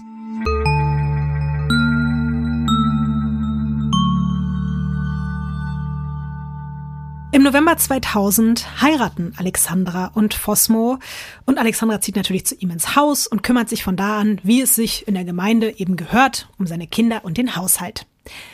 Was denkst du, Ines, könnte denn jetzt so ein frisch verheirateter Mann kurz nach der Hochzeit so machen? Ähm, die schwängern? Nein. Fremdgehen. Mhm. Man könnte eine neue Affäre anfangen ja. mit einer anderen Frau vielleicht. Ja. Wenige Wochen nach seiner Hochzeit beginnt Pfarrer Fosmo eine Affäre mit der 22-jährigen Sarah Svensson. Und die sitzt oft in der ersten Reihe, wenn er seine Predigten hält.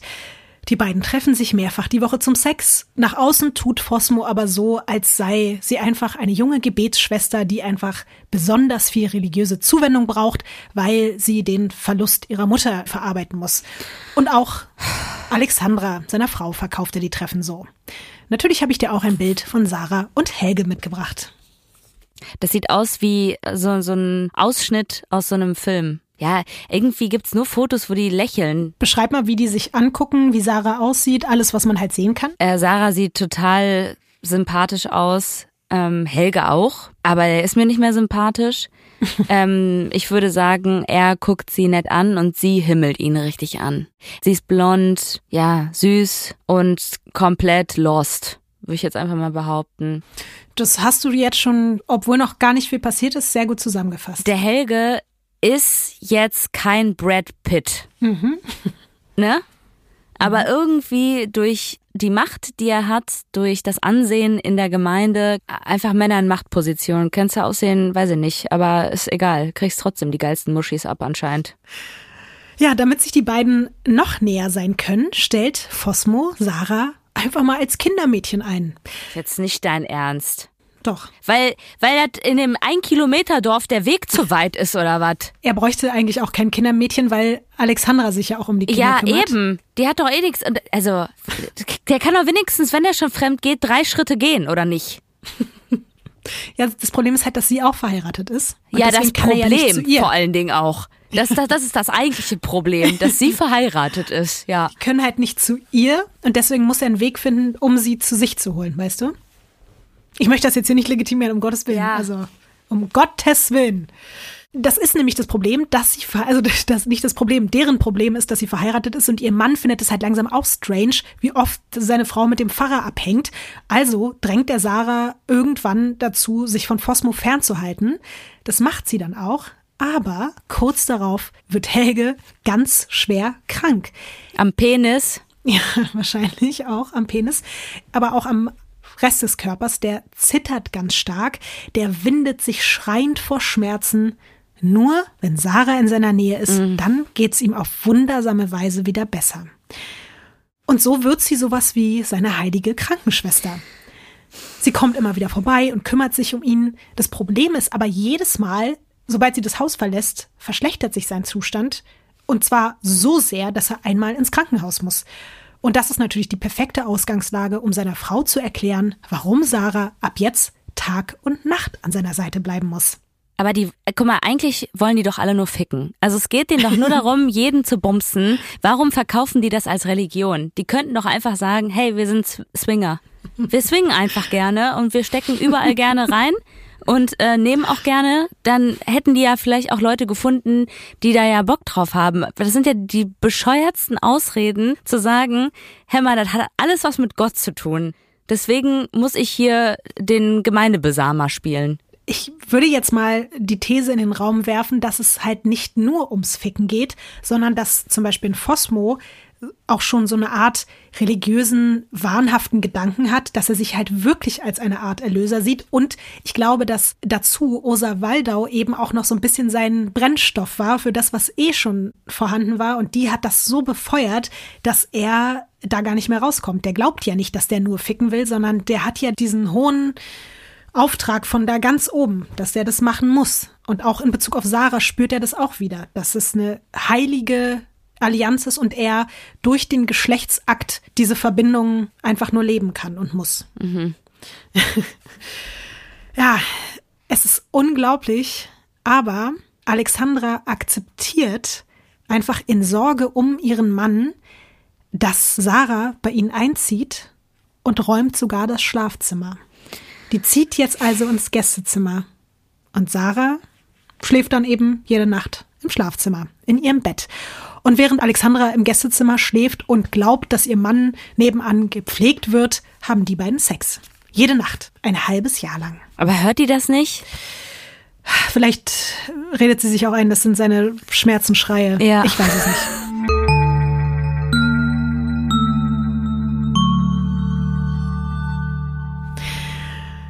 Als es Fosmo etwas besser geht, wendet er sich an die anderen Vorsitzenden der Knütbü-Gemeinde, wozu ja eben auch Osa gehört, um einen Antrag zu stellen. Er möchte die Erlaubnis, Sarah Svensson zu heiraten, weil er auch das wieder für den Auftrag Gottes hält. Und normalerweise sagen ja immer alle so, ah ja, ist der Auftrag Gottes, wenn dem so ist, dann cool, klar, viel Spaß. Aber zu seiner Verwunderung wird diese Bitte dieses Mal knallhart abgeschmettert, was natürlich auch daran liegt, dass da einfach mal die Schwester seiner Frau mit in der entscheidenden Runde sitzt und einfach sagt, sag mal, willst du mich verarschen? Auf gar keinen Fall. Du bleibst mit meiner Schwester verheiratet. Aber ist der denn auch immer noch mit der Ursa am Rumknattern? Das glaube ich aktuell weniger. Weil, ja, macht die sich da auch keine Gedanken? Also scheinbar hat sie zu dem Zeitpunkt auch jetzt nicht mehr die größten Ambitionen. Vielleicht hat sie auch keinen Bock oder sie hat auch schon wieder Ach, neue schon wieder Affären. Ja. ja. Darüber ist leider nicht so viel bekannt, aber ihr geht es jetzt, glaube ich, eher erstmal darum, dass er auf jeden Fall mit ihrer Schwester zusammenbleiben muss und jetzt hier nicht diese Sarah heiraten soll. Er fühlt sich danach so zurückgewiesen und in seinem Ansehen geschädigt, dass er Sarah dafür die Schuld gibt. Na klar, wem auch sonst. Und je mehr er sich dann von ihr zurückzieht, desto verzweifelter kämpft sie darum, seine Aufmerksamkeit und seine Zuneigung wieder zurückzubekommen. Oh nein, das ist so toxisch. Mhm. Das ist extrem toxisch und es gibt auch später ein psychiatrisches Gutachten, das feststellt, dass Sarah eine dependente oder auch abhängige Persönlichkeitsstörung hat, was sich so äußert, dass sich Betroffene passiv und unterwürfig verhalten, wenig Selbstbewusstsein haben und sich stark an andere anpassen. Mhm. Ich sage das jetzt schon mal im Vorfeld, damit man auch versteht, warum sie sich so verhält, wie sie sich verhält. Oder zumindest ein bisschen besser versteht. Ja, das macht eben Sarah auch genauso, dieses sich anpassen und sich extrem unterwürfig verhalten. Und Fosmo hat nichts Besseres zu tun, als ihre Ergebenheit immer weiter auszutesten. Er redet ihr ein, dass sie wie Helene damals eine Art gefallene Frau in Knütbü sei und dass sie sich jetzt vor Gott beweisen müsste. Parallel dazu beginnt Fosmo, um seinen Einfluss im Ort wieder zu stärken, weil er halt das Gefühl hat, dass jetzt alle irgendwie hinter seinem Rücken reden und er nicht mehr so beliebt gerade ist durch diese Abfuhr da, tut er alles dafür, um Sarah wirklich zu dieser gefallenen Frau im Ort zu machen. Und das schafft er, indem er allen erzählt, dass Sarah ihn auf dämonische Art und Weise verführt habe und dass sie versucht habe, ihn vom Weg abzubringen und dass Sarah selbst schon längst den Pfad Gottes verlassen hätte. Sarah wird daraufhin von der Gemeinde unter Quarantäne gestellt, weil der Pfarrer sogar behauptet, dass sie ansteckend sei.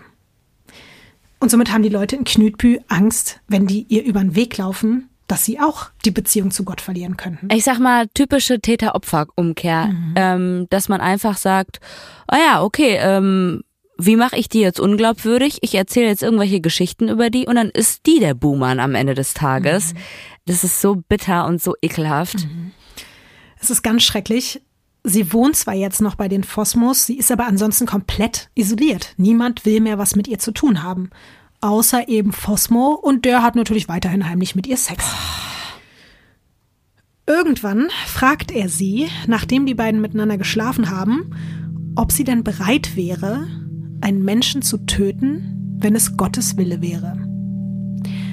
Sarah findet diesen Gedanken eigentlich fürchterlich und weicht aus, aber weil Helge in den nächsten Wochen immer und immer und immer wieder danach fragt und ihr halt einredet, dass es ja ihre Pflicht sei, diejenigen in der Gemeinde nach Hause zu schicken, die sich nicht an Gottes Regeln halten, knickt sie irgendwann ein und erwidert, dass sie ja keine Wahl hätte, wenn es jetzt wirklich Gottes Wille wäre. Und während Fosmo unter der Woche weiterhin schlimmste Gerüchte über Sarah verbreitet, reist er dann am Wochenende heimlich mit ihr nach Norwegen.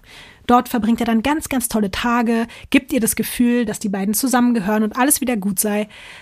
Gleichzeitig. Was für ein riesiges Arschloch.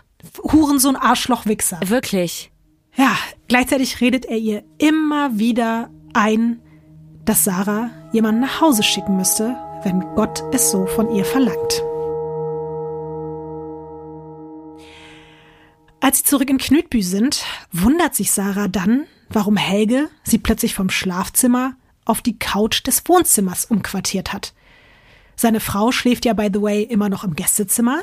Was könntest du dir vorstellen, was der Grund dafür ist? Dass sie jetzt plötzlich nicht mehr im Schlafzimmer sein darf und aber die Frau ja auch weiterhin noch im Gästezimmer ist? Ja, da wird jemand Neues dazugekommen sein, oder? Dreh doch mal das nächste Bild um. Also Sehe ich ja jetzt richtig, dass ich jetzt hier zehn Bilder bekomme und das sind einfach jedes Mal die neuen Ficken von, von Helge? Oder was? Ist das hier wie so bei Tinder oder so? Ja, okay. Wer ist das jetzt? Das ist Annette Linde. Annette Linde ist die direkte Nachbarin der Phosmos und die kommt jetzt regelmäßig zum Bumsen vorbei. Wie können da nur 300 Leute wohnen und da sind nur junge, attraktive Frauen oder was? Die sieht auch schon wieder aus wie die Schwester von, von Osa, finde ich. Ja. Und sie darf jetzt halt im Schlafzimmer Zeit verbringen. Allerdings kann sie nicht über Nacht bleiben, weil sie hat auch noch einen Ehemann und mit dem wohnt sie eben nur drei Meter weiter im Haus links davon. Rechts wohnt der Osa und links davon wohnt die Lindes. Aber jetzt mal ganz kurz, ich weiß, der Helge wird eine riesige manipulative Masche gehabt haben, aber eigentlich ist doch der Spirit, seinem Partner nicht fremd zu gehen. Oder habe ich das anfangs falsch verstanden? Nein, das hast du nicht falsch verstanden, aber er hat ja den Auftrag von Gott die ganze Zeit. Gott Alle schickt ihm ja diese Frauen wegzuknattern. Mhm. Ja. Das sind ja alles auch Frauen aus der Glaubensgemeinschaft und das hat ja einen Grund, warum er sich so angezogen fühlt von denen und das nimmt er natürlich alles dankend an, aber er muss es ja auch tun. Was soll er, was soll er machen? Wo steht das eigentlich in der Bibel oder was auch immer für ein Buch die da haben, dass, dass, dass das so ein Ding ist, dass man das irgendwie körperlich regeln muss? Das sollten wir Helge Fossmo mal fragen, aber keine Ahnung, ob es darauf eine Antwort gibt, Ines.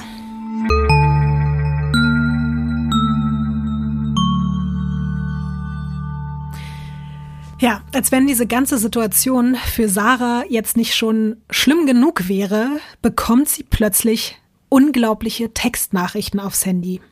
Ich habe es vorhin schon angekündigt, es sind SMS von Gott. Was ist denn der Absender? Das ist eine unbekannte Nummer. Mhm. Und es ist auch leider so, dass IT-Spezialisten später wirklich nur noch eine Handvoll Nachrichten wiederherstellen konnten, weil sie auch von Gott darum gebeten wurde, diese Nachrichten zu löschen. Aber Gott kann er doch selber machen, oder nicht? Er hat sie darum gebeten, das zu tun okay. und sie hat es natürlich gemacht. Ähm, man kann aber auch eigentlich zusammenfassend sagen, dass fast alle ungefähr den gleichen Inhalt hatten. Ein paar Beispiele gebe ich dir gleich noch. Es ging immer darum, Sarah ist auserwählt, um Gottes Gnade auf Erden durch ihre Hand durchzusetzen und jemanden nach Hause zu schicken. Was glaubst du denn, Wen soll sie nach Hause schicken? Habe ich gerade schon überlegt. Kann es sein, dass es seine Frau ist? Ja, es Mal ist wieder, ne? Mhm. Zufall natürlich. Ja. Sarah ist mit der Gesamtsituation komplett überfordert und die SMS hören nicht auf. Es ist nämlich auch so, musst du dazu wissen, dadurch, dass sie ja das Kindermädchen im Haus war, hat sie sich ja auch ein bisschen angefreundet eigentlich mit Alexandra und hält sie auch für einen guten Menschen und sie will das eigentlich definitiv nicht machen. Wahrscheinlich ist es halt auch so, dass Alexandra das eigentliche Problem ist, dass sie die Schwester von Ursa ist, weil sonst wird er sie einfach links liegen lassen und einfach weiter rumpimpern, oder? Aber weil die das vielleicht dann der Ursa sagt mhm. und die das nicht so dolle findet. Er hat ja auch gespürt durch diesen Antrag, den er da gestellt hat, dass er quasi Alexandra nicht mehr loswerden kann und dass sie ihm jetzt schon wieder im Weg steht, die nächste Frau zu heiraten. Ja, am Anfang bekommt Sarah so 20 SMS pro Tag. Irgendwann was? sind es. Mhm. Also Willst Gott, schätzen, wie Gott ist also so ein Stalker oder was? Der ist so mies am Chatten die ganze Zeit. Ja. Was schätzt ich, du? Warum hat er denn so viel Zeit da, wenn er dann, ist ja klar, dass so viel Scheiße passiert auf der Welt, wenn er nur am Rumchatten ist mit irgendwelchen hotten Girls. Oh Gott, das ist die blasphemischste Sendung der Welt. Aber wir reden ja nicht über Gott wirklich, ne? Nur, dass sich hier niemand. Ironie, ja. Ja, okay. Was glaubst du, wie viel SMS sie im Verlauf der Wochen pro Tag bekommt? Er hat ja gerade gesagt 20, oder nicht? Ja, am Anfang sind es 20 so. und später? 50? 75? Bis zu 200 ich weiß gar nicht, ob es einen Tag gab, wo ich so viel hin und her geschrieben habe mit jemandem, dass ich 200 Nachrichten ausgetauscht habe. Wie geht nicht. denn das überhaupt? Hat die auch geantwortet? Ja. Sie fängt irgendwann an, Gott zu antworten, weil sie ihre Sorgen und Zweifel mit ihm teilen möchte. Und der findet das natürlich gar nicht toll, weil er ist ja Gott und deswegen erwidert er, dass sie im schlimmsten Fall halt selbst nach Hause geschickt wird, wenn sie sich jetzt nicht Gottes Willen beugt. Ganz kurze Frage, kamen die Nachrichten in den Momenten, wo Sarah neben Helge saß oder war Helge zufällig nicht da? Ist immer zufällig war Helge wahrscheinlich gerade unterwegs, wenn mhm. sie die Nachrichten bekommen hat. Ja, komisch. Ja, und auch wenn sich dann Helge ab und zu mal erbarmt, mit ihr Zeit zu verbringen, weil das macht er ja auch gar nicht mehr so oft, wird sie direkt schon wieder mit diesem göttlichen Auftrag konfrontiert, den sie ja eben immer noch nicht übernehmen möchte. Helge macht quasi immer genau da weiter, wo die letzten SMS, die sie von Gott bekommen hat, aufgehört haben. Auch er vermittelt ihr jetzt ganz konkret, dass er diese Prophezeiung eben auch kennt von Gott, dass es um Alexandra geht, die nach Hause geschickt werden muss. Und von da an bekommt sie wirklich im Wechsel von Gott und Phosmo SMS. Tag und Nacht. Und es funktioniert. Sarah sieht langsam ein, dass sie sich dieser höheren Fügung ergeben muss. Aber kaum hat sie das Phosmo mitgeteilt, also so nach dem Motto, okay, ich glaube, mir bleibt nichts anderes übrig, ich muss das tun, bekommt sie den nächsten Auftrag. Was glaubst du, wer muss jetzt ebenfalls dran glauben? Ach so, das sind jetzt zwei Morde. Ähm, ihr Mann? Der Mann von Sarah meinst du? Ja. Nee. Ursa? Nee. Äh, Annette? Nee. Aber es wird warm. Wen hat er denn noch gebumst? Ähm, Alexandra muss weg, die Ursa ist nicht äh, diejenige, äh, Helene ist schon weg, Annette darf bleiben, sich selber? Nee, ganz zufällig hat Gott jetzt auch noch Daniel Linde, den Nachbarn der Phosmus auserwählt. Sag mal, ich kenne den doch noch gar nicht. Warum fragst doch. du mich denn, wer der noch? doch, ich habe dir doch gesagt, dass Daniel Linde der Ehemann der neuen Geliebten von Helge ist. Also Ach, Daniel ist der Mann von Annette, genau. Es klingt wirklich, als wenn es so eine Vorstadtserie ist. Daniel, der Ehemann von Annette. oh Mann, ja, sorry, dass ich mir das nicht alles merken ja. konnte bei diesem ganzen Hin und Her. Sarah fragt dann auch Helge, warum denn jetzt dieser Daniel? Und daraufhin erklärt Helge seiner eigentlichen Geliebten, dass er Annette Linde dann gerne heiraten würde, wenn Alexandra tot sei. Und das sei ja auch im Sinne Gottes, sonst würde er das ja nicht in Auftrag geben. Und dabei würde der jetzige Ehemann natürlich ein bisschen im Wege stehen. Ja, und Sarah ist an einem Punkt, an dem sie das akzeptiert. Erinnert mich so ein bisschen an den Katzenkönig auch irgendwie das alles. Mich definitiv auch. Folge 1.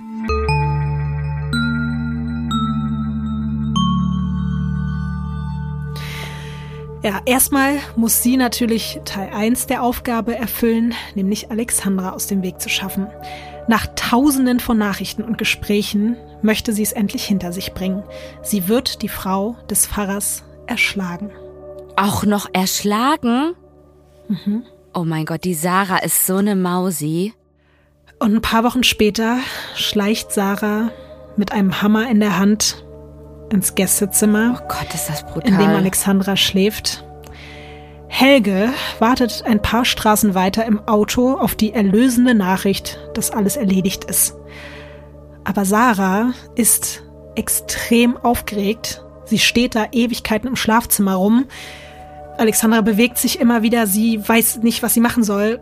Irgendwann schlägt sie einmal zu und Alexandra wacht davon auf, schreit natürlich total erschrocken, als sie da Sarah sieht. Und die ist wiederum so perplex, dass sie einfach den Hammer fallen lässt und aus dem Schlafzimmer stürmt.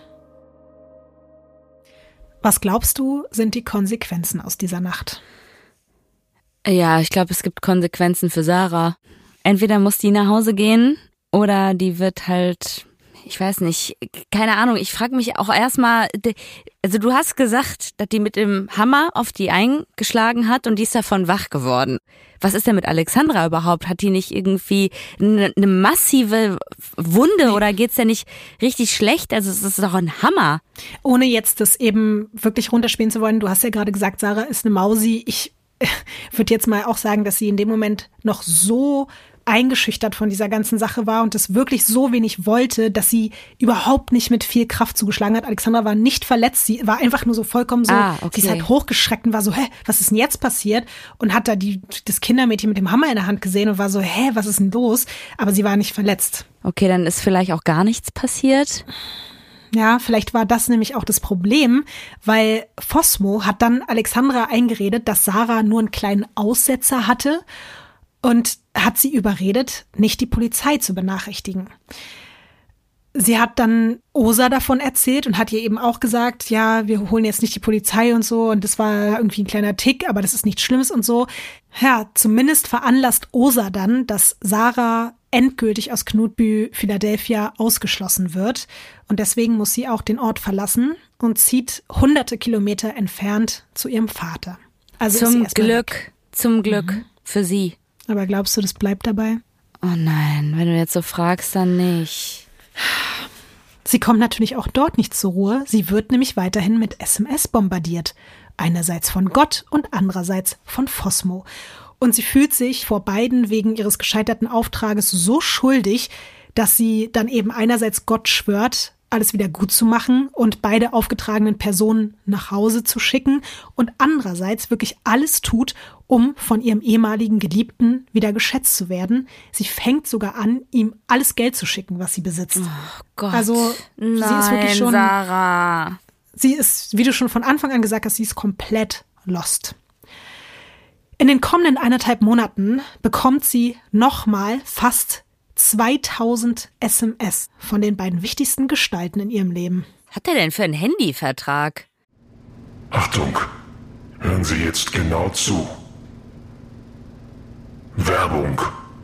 Also Lotti, endlich, endlich ist etwas Wundervolles passiert. Findest du nicht auch?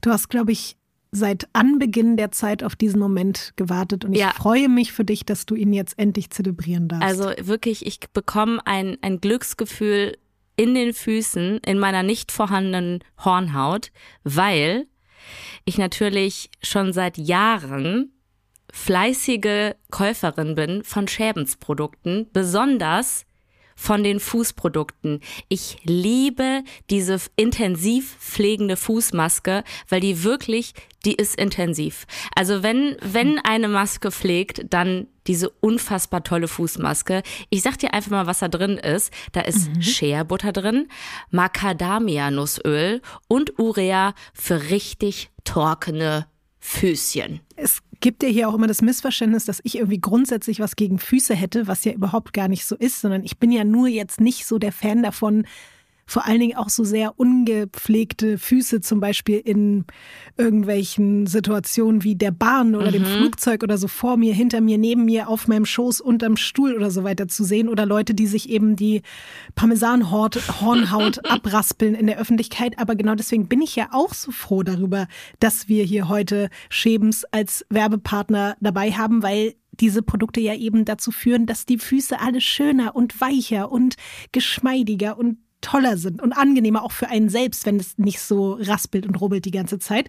Und da kann ich zum Beispiel, neben dem, was du schon Tolles empfohlen hast, auch die Peeling-Fußmaske empfehlen. Das ist so ein ganz natürliches, sanftes, auch nicht so dolles Peeling und das entfernt dann halt eben die vielen kleinen abgestorbenen Hautschüppchen, die eben gerne überall hängen bleiben oder abfallen, wo man das nicht möchte, dass sie abfallen.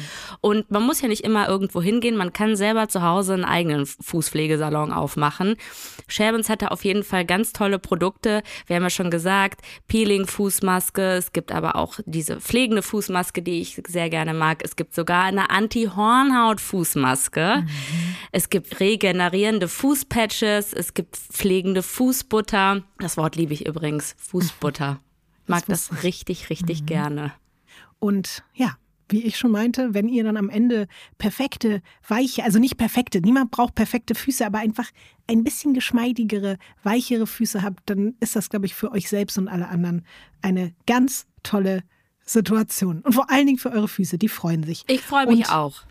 Ja, ich freue mich dann eben auch. Und in diesem Sinne dürft ihr gerne mal nach euren Lieblingsprodukten von Schebens gucken. Findet ihr in der Drogerie oder online. Und wenn ihr noch mehr Infos haben wollt, dann gibt es die natürlich in unseren Show Notes. Gut. Sie wissen, was Sie zu tun haben. Was Sarah besonders beeindruckend findet, wenn sie Fosmo eben noch mitgeteilt hat, dass sie sich Sorgen macht, wie sie das eben alles durchziehen sollen, was dann passiert, dann bekommt sie keine Minute später von Gott eine aufbauende Botschaft per SMS, als hätte er es geahnt. Mhm. Ich habe dir mal ein paar kleine Beispiele rausgesucht von SMS. Von Gott sei nicht verzweifelt und zögere nicht. Für ihre, für seine und für dich muss das geschehen. Nach Hause zu kommen ist eine große Gnade. Also die soll immer noch diese Aufträge erfüllen? Ja klar. Sie selbst will das eigentlich machen, aber hat eben super dolle Zweifel. Aber Gott und Fosmo sind natürlich an ihrer Seite und geben ihr den ganzen Tag ganz tolle Tipps mit auf den Weg und motivieren sie, dass sie daran glaubt, dass dieser Auftrag weiterhin ganz wichtig ist und gemacht werden muss. Fosmo schreibt zum Beispiel, bestehst du diese Prüfung Gottes? Wirst du stark genug sein? Die Zeit läuft und die kannst du nicht vor dir herschieben. Hat die eigentlich einen Job? wenn die jetzt den ganzen Tag nur am Texten ist und redet die dann nicht mit ihrem Vater mal drüber oder sowas halt? Und wo ist eigentlich ihr Ehemann? Die sind nicht mehr zusammen das hat sich dann auch wirklich im Laufe der Jahre, das geht ja mittlerweile alles schon über Jahre, hat sich das so auseinandergelebt und sie war ja wirklich so fixiert auch auf Fosmo und hat da komplett den mhm. Bezug zu allem anderen verloren und er hat sie ja auch isoliert von allen. Er hat ja immer ja. mehr dazu geführt, dass sie mit niemandem mehr Kontakt hatte und auch niemandem mehr vertraut hat. Und deswegen hätte sie sich auch niemandem anvertraut, auch nicht ihrem Vater leider. Fosmo hat ihr zum Beispiel auch noch folgende SMS geschrieben. Fühle nichts und denke nicht nach. Mache deinen Beschluss und finde eine sichere Lösung. Das ist dein Weg zur Ruhe. Genauso für ihn. Das ist halt auch so fies, weil sie ist ja eben die ganze Zeit so aufgewühlt und will ja endlich einfach nur mal entspannen und er sagt ihr die ganze Zeit, du musst nur zwei Menschen umbringen und dann bist du wieder glücklich, so nach dem Motto. Mhm. Noch eine SMS von Fosmo. Deine selbstlose Hilfe zählt zugute für dich und vor ihm. Du kannst, es ist noch nicht zu spät, aber gleich, Vertraue keinem. Du kannst es selber machen. Riskiere nicht, dass er es tut in Verzweiflung. Auch da wieder dieses Vertraue keinem, nur ihm halt und mhm. Gott. Und dann schreibt Gott Mitte Dezember. Frohe Weihnachten. Mitte Dezember 2003 sind wir jetzt. Da schreibt Gott, das erste Opfer ist Pflicht. Das zweite bringst du aus Liebe. Und dann schreibt er ihr noch, du kannst es, und du wirst es tun. Was glaubst du, Ines? Wird sie es tun? In dem Stadium, in dem die da gerade ist, das macht sie. Ja, Sarah ist sich jetzt sicher, dass sie keine andere Wahl hat. Es ist eben immer noch Mitte Dezember 2003, da fährt sie nach Stockholm und kauft sich dort eine Waffe. Zu Hause baut sie sich eigenhändig einen Schalldämpfer. Am 10. Januar 2004 fährt sie mitten in einer eiskalten Winternacht nach Knütby. Sie steht dann wieder in dem Gästezimmer, in dem sie Alexandra zwei Monate zuvor versucht hat, mit diesem Hammer zu töten. Dieses Mal will sie aber wirklich auf Nummer sicher gehen. Sie schießt dreimal. Und weil sie Angst hat, es wieder nicht richtig zu machen, sticht sie sogar noch mit einem Messer zu. Und dieses Mal hat Alexandra leider wirklich keine Chance. Sie rennt dann ein paar Meter weiter zum Nachbarhaus, hämmert dort an der Tür und der verschlafene Daniel Linde macht auf. Mit erhobener Waffe steht sie vor ihm und drückt zweimal ab. Eine Kugel trifft ihn in der Brust und die andere zerschmettert sein Kiefer. Daniels Glück, er hat einen Bekannten zu Besuch und der hat die Schüsse gehört und rennt sofort zu ihm. Der ruft einen Krankenwagen und er sagt noch jemandem Bescheid, dem man halt so Bescheid sagt in so einem Dorf, wenn gerade was wirklich Schlimmes passiert. Was glaubst du, wen informiert man da? Polizei oder Gott. Den Pfarrer. Was? Ganz wichtig. Natürlich, der was? Pfarrer muss informiert werden, ja? ja, Helge Fosmo wird. Das ist informiert. wie ein Horrorfilm. Mhm. Das ist wie in einem Horrorfilm. Helge Fosmo ist natürlich in seiner Funktion als Pfarrer in wenigen Minuten an Ort und Stelle um vielleicht ein letztes Gebet für seinen schwer verletzten Nachbarn zu sprechen. Fosmo hält seine Hand und begleitet ihn sogar bis ins Krankenhaus. Das muss man sich mal vorstellen. Der Typ, der deinen Mord in Auftrag gegeben hat, streichelt dir dann da den Kopf und steht dir bei, während du um dein Leben kämpfst. Es ist absurd. Und holt sich dafür noch irgendwie die Lorbeeren, dass er da mhm. so gnädig ist und äh, so einen guten Job macht. Das ist so eklig, mhm. dieser Typ. Und nebenbei hofft er natürlich immer noch die ganze Zeit, dass Daniel stirbt, ja. so wie es ja sein soll. Aber Daniel Linde hat unfassbares Glück. Er überlebt. Es ist wirklich so, dass die Kugel da seinen Kiefer komplett zersprengt hat, aber da drin einfach an allen wichtigen Arterien und so vorbeigerauscht ist und der einfach überlebt. Ja, ich habe ja schon gesagt, dieses Glück hatte Alexandra leider nicht. Fosmo war übrigens so schlau, im Beisein der Polizisten, als die da alle schon um die Häuser rumstanden und es eigentlich bislang nur natürlich eine Ahnung darüber gab, dass Daniel Linde angeschossen wurde, hat er dem Bekannten von Linde zugerufen, dass er seine Frau Alexandra aufwecken soll und ihr Bescheid geben soll, was passiert ist. Und er wusste natürlich zu diesem Zeitpunkt schon, dass seine Frau tot im Bett mhm. liegt und wollte damit das Gefühl vermitteln, er hätte von nichts gewusst. Ja, obwohl Sarah kurz nach den tödlichen und fast tödlichen Schüssen versucht zu fliehen, dauert es keine 24 Stunden und sie wird festgenommen. Sie gesteht sofort. Als sie befragt wird, wollen die Beamten wissen, warum sie das getan hat, und sie antwortet, weil es das Richtige war.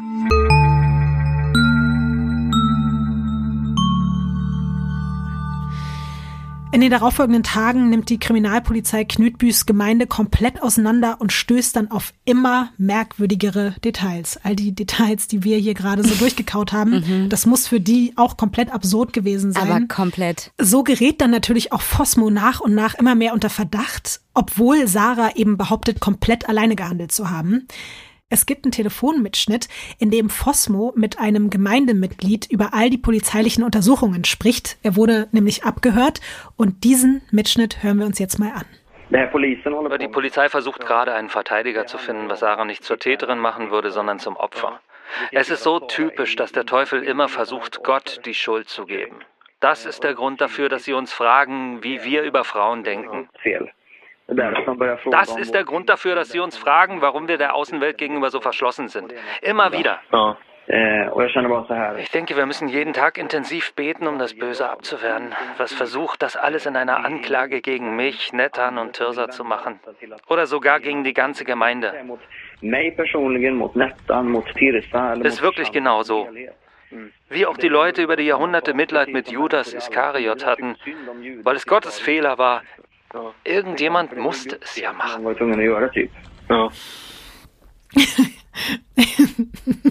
du sahst irgendwie eine Mischung aus verwirrt und Ja, ich check's auch irgendwie aus. nicht mehr, ganz ehrlich.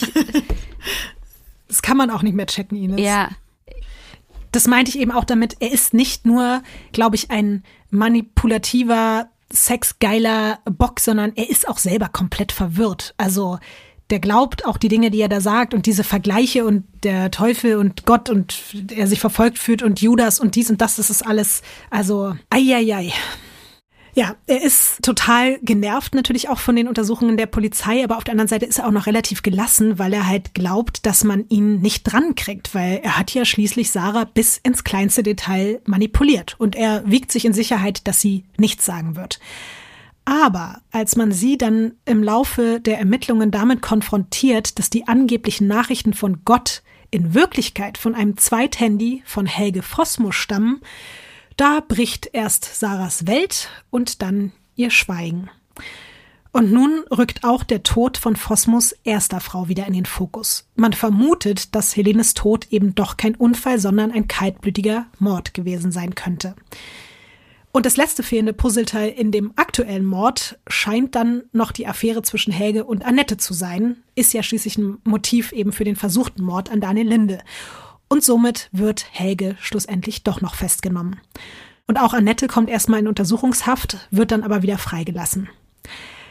Helge Fosmo bestreitet in den nächsten Monaten und sogar Jahren immer wieder irgendwas mit dem Mord und den SMS zu tun gehabt zu haben bis er 2006 dann zumindest etwas zugibt, von dem man zwar auch nicht weiß, ob es nun stimmt, aber er sagt dann, er hätte die betreffenden Textnachrichten nur weitergeleitet. Und er sagt, dass er nicht der Verfasser gewesen sein soll, sondern jemand anderes. Was könntest du dir vorstellen, von wem er behauptet, dass der der eigentliche Verfasser der ganzen SMS war? Ursa? Ja, Ursa Waldau, die Braut Christi. Man kann ihr das allerdings nicht nachweisen. Und auch wenn sich alle ermittelnden Behörden einig sind, dass ihr Einfluss auf diese blutigen Ereignisse in Knütbü nicht unerheblich waren, kann man sie deswegen jetzt nicht einfach ins Gefängnis stecken. Sarah Svensson werden in der Verhandlung mehrere psychische Störungen nachgewiesen. Sie wird deswegen für sieben Jahre in eine psychiatrische Klinik eingewiesen. Sie kommt allerdings auch schon 2011 frei. Helge Fossmo wird wegen Anstiftung zum Mord und Anstiftung zum versuchten Mord zu lebenslanger Haft verurteilt. Den Mord an seiner ersten Frau kann man ihm aber nicht mehr nachweisen, was für Helenes Familie natürlich sehr, sehr bitter ist. Er hat mittlerweile schon über 17 Jahre seiner lebenslangen Haftstrafe verbüßt, aber es sieht nicht so aus, als würde der ehemalige Pfarrer wirklich den Rest seines Lebens hinter Gittern verbringen. Helges Haftstrafe wurde 2019 nämlich auf 26 Jahre geändert. Das bedeutet, dass er nach Verbüßung von zwei Dritteln seiner Strafe auf Bewährung entlassen werden kann. Und das wiederum bedeutet, dass der, verdammt nochmal, in wenigen Monaten dieses Nein. Jahr 2022 auf freien Fuß kommt. Der nächste, der dann wieder ein Podcast-Star werden kann. Ja, und wahrscheinlich auch noch erfolgreich. Okay, wahrscheinlich liegt es auch mitunter daran, weil er selber nicht diese Morde getätigt hat. Aber der ist doch so crazy. Mhm. Da ist doch so vieles kaputt. Da weiß man doch, den kann man doch gar nicht. Also der hat doch schon einen riesigen Schaden angerichtet. Mhm. Und was man da auch sonst weiß, der wird doch nicht rausgehen und ein neuer Mensch sein. Das glaube ich auch nicht. Und um dich auch wieder noch ein bisschen saurer zu machen, rate mal, wer im Knast Liebesbriefe bekommen hat. Oh nee, ne?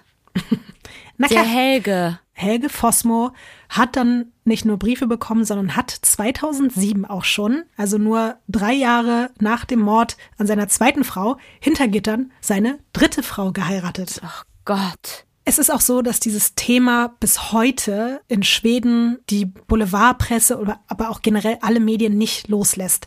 Und deswegen habe ich meinen Stiefvater mal gefragt, was diese Sekte und auch der Mord in Knutby in Schweden hinterlassen hat. Und deswegen gibt es jetzt wieder eine kleine Sprachnachricht. Das hat er nämlich geantwortet. Seit dem Fall in Knutby gibt es mehrere Bücher darüber. Ich selbst habe Himmel oder Hölle gelesen. Es gibt darüber etliche Filme und äh, Theaterstücke und so weiter. Äh, was Helge macht in sein Gefängnis ist immer noch interessant. Das Ganze hat die schwedische Gesellschaft vielleicht nicht verändert. Aber was das bedeutet mit Gehirnwäsche im Sektemilieu ist für ewig auch in unserer Bullerby klar. Ja, der hat einfach einen riesigen Schaden angerichtet. Also ich finde es einfach krass, dass dieser Typ jetzt bald in mehreren Monaten da frei rumläuft und wahrscheinlich wieder durch die Gegend pimpert und äh, wieder 30 verschiedene Frauen heiraten will. Mhm. Was ich aber eben auch so spannend finde, dass dieser Typ das geschafft hat, so eine Art Riss in diese heile Bullabü-Welt eben einzureißen, was mein Stiefvater da gerade meinte. Es gibt ja aber noch eine weitere Person, über die wir jetzt gar nicht weiter gesprochen haben, was eigentlich die Konsequenzen für sie waren. Ich muss auch ganz ehrlich sagen, so wie Ursa eingeleitet wurde, also ich denke mal, es geht jetzt um sie, mhm.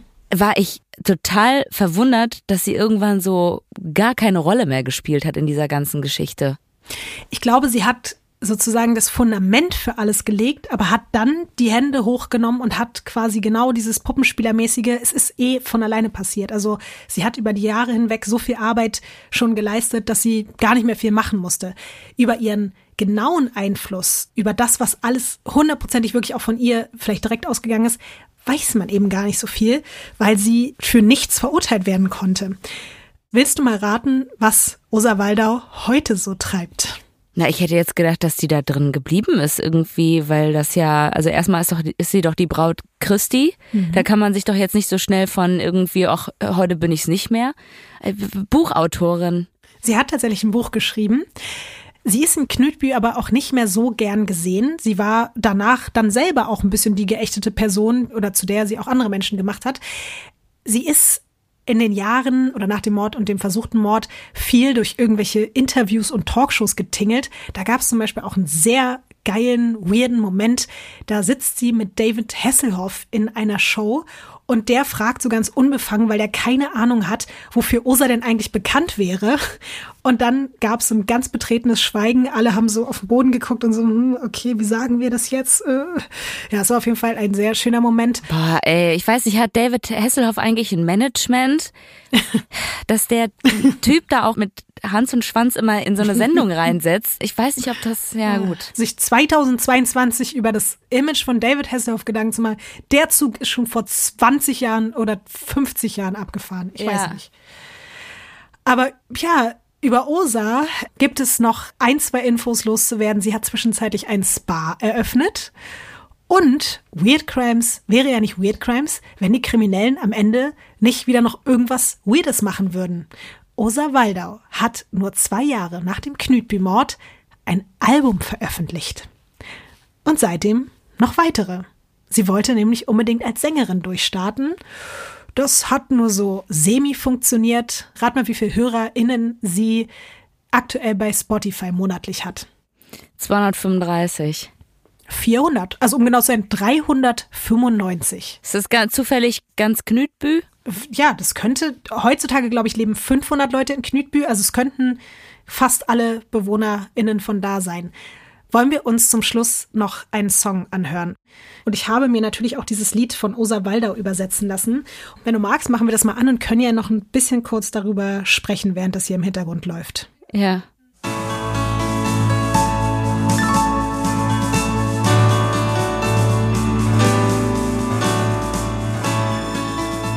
Wie weird findest du eigentlich, dass sie Sängerin ist? Ich äh, ganz ehrlich, Lotti, ich habe keine Ahnung mehr. Ich finde, ich fand, dass sie jetzt Sängerin ist, nicht so weird wie das, was sie vorher alles gemacht hat. Dass sie dann noch singt in einer Kirche, ist ja jetzt auch nicht so unüblich, oder? In die in der Kirche da sind, die wollen doch eigentlich alle Sängerinnen sein. Immer diese Frauen, die dann so extra hoch singen und laut. Und jetzt hör dir ihre Stimme an. Komm mit din Heilige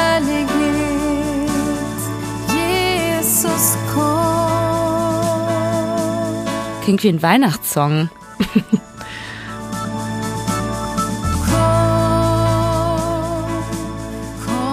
Der Song heißt übersetzt Komm mit deiner Herrlichkeit.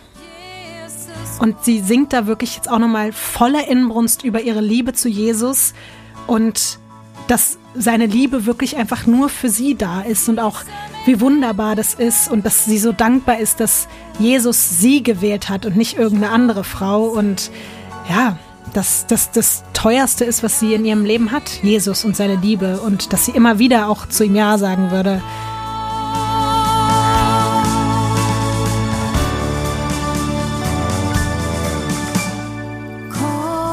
Wie findest du es denn, Ines? Also ganz ehrlich, wenn ich jetzt so im Taxi in Schweden sitzen würde, am Flughafen, einfach da so reinsteige, so ein bisschen ankomme, gestresst von dem Flug, man hat ein bisschen auf den Koffer ge gewartet und so und dann sitzt man da und irgendwann macht der Taxifahrer das Radio an und dann läuft da dieser Song und dann bin ich so, hm, uh, excuse me, ist das USA? uh, yeah, yes, uh, she is very famous. Um, uh, I think you are going in the wrong direction. I don't want uh, to go to Knütbü.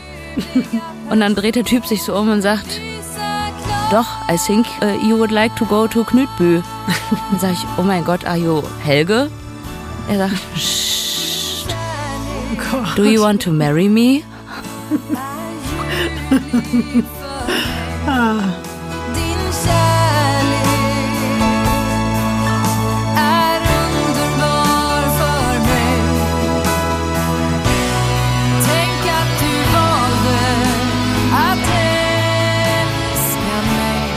Ines, ich würde eher sagen, du solltest nicht nach Schweden und nicht nach Knutby. Du solltest lieber auf dich aufpassen.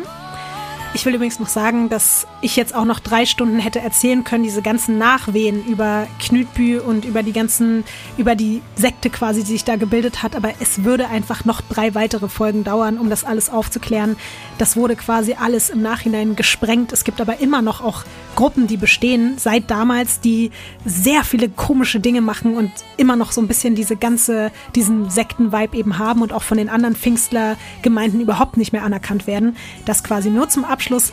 Ich wollte mich aber heute quasi mehr auf den Pfarrer und die Braut Christi beziehen und das war, glaube ich, auch schon alles weird genug, als dass wir jetzt nicht Absolut. noch mehr brauchen. Ja. Und dass wir heute auch noch halbwegs gut schlafen können, ne? Und wenn ihr niemals wollt, dass euch sowas passiert, dann bewertet den Podcast bitte mit fünf Sternen. und abonniert uns bei Weird Crimes unterstrich Podcast und natürlich auch hier und auf allen anderen Plattformen und bla und ja, passt auf euch auf. Ines, war schön. Danke, Lotti. Ja. Ich muss darauf jetzt erstmal klarkommen. Ist dir aufgefallen, wie lang der Song auch ist? Ja, zu lang. Ich, ja, ich weiß. Bitte lass mich jetzt auch, Lotti. Wirklich. Der geht neun Minuten, geilerweise. Ich wollte gerade sagen, ich will nach Hause gehen, aber ich möchte jetzt sicher, dass es irgendwie falsch verstanden wird, okay? Ines, bitte geh einfach nur nicht normal nach Hause. nach Hause gehen. Lass mich jetzt. Geh nicht nach Hause, Ines. Tschüss. Ah, ciao. Tschüss, Ines.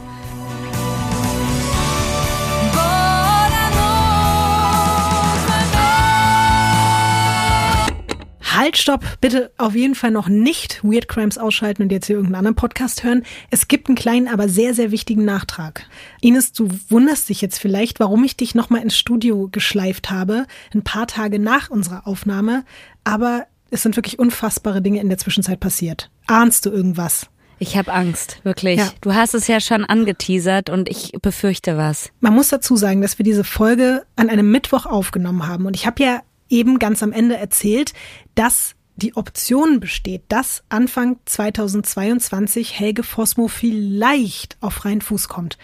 Und am Sonntag, also wirklich drei, vier Tage nachdem ich dir das alles erzählt habe, diese ganze wahnsinnige Scheiße, die schon 100 Jahre her ist, kriege ich ganz aufgeregte Nachrichten von meinem Stiefvater und von meiner Mutter, dass ganz Schweden Kopf steht, weil Helge Fosmo entlassen wurde. Ich glaube das einfach nicht. Ich dachte ja, das kann nicht wahr sein, als du das gesagt hast, dass das zur Debatte steht.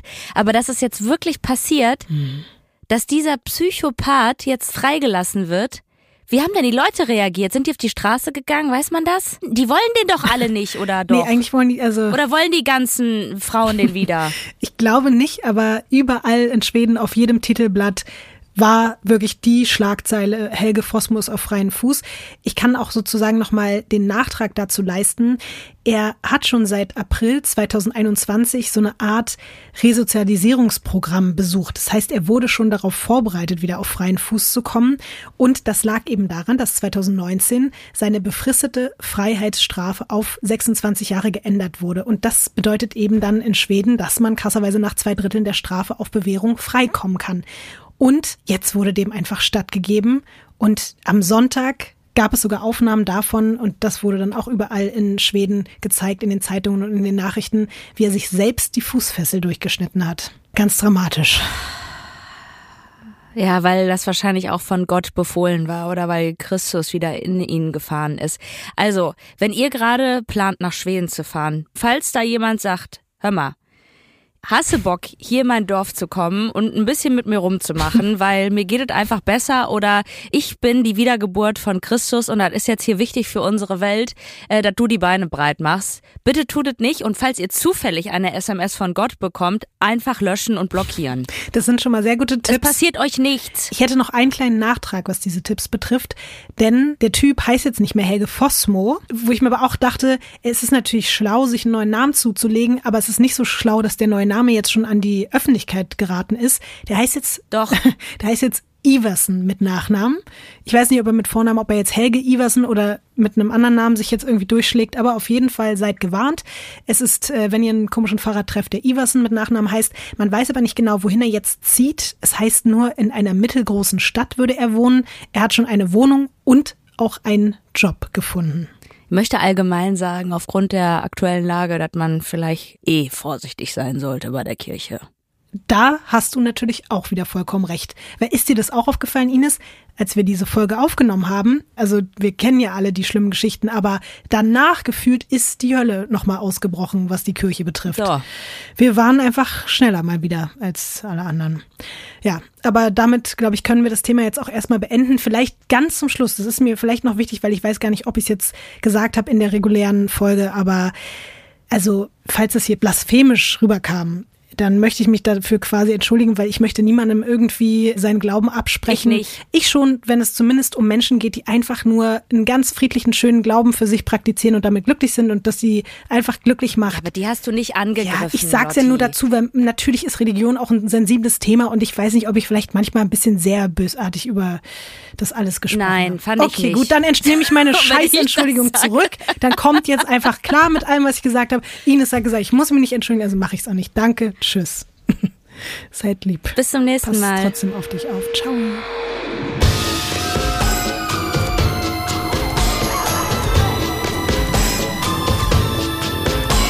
Weird Crimes ist ein Studio Womans Original nach einer Schnapsidee von Visavi und Ines Agnoli. Skript und Recherche Visavi. Executive Producer Konstantin Seidenstücker. Produktion und Redaktion Sarah Omar. Assistant Producer Peace Solomon Obong. Musik, Ton und Schnitt Christian Pfeiffer und Chris Kahles.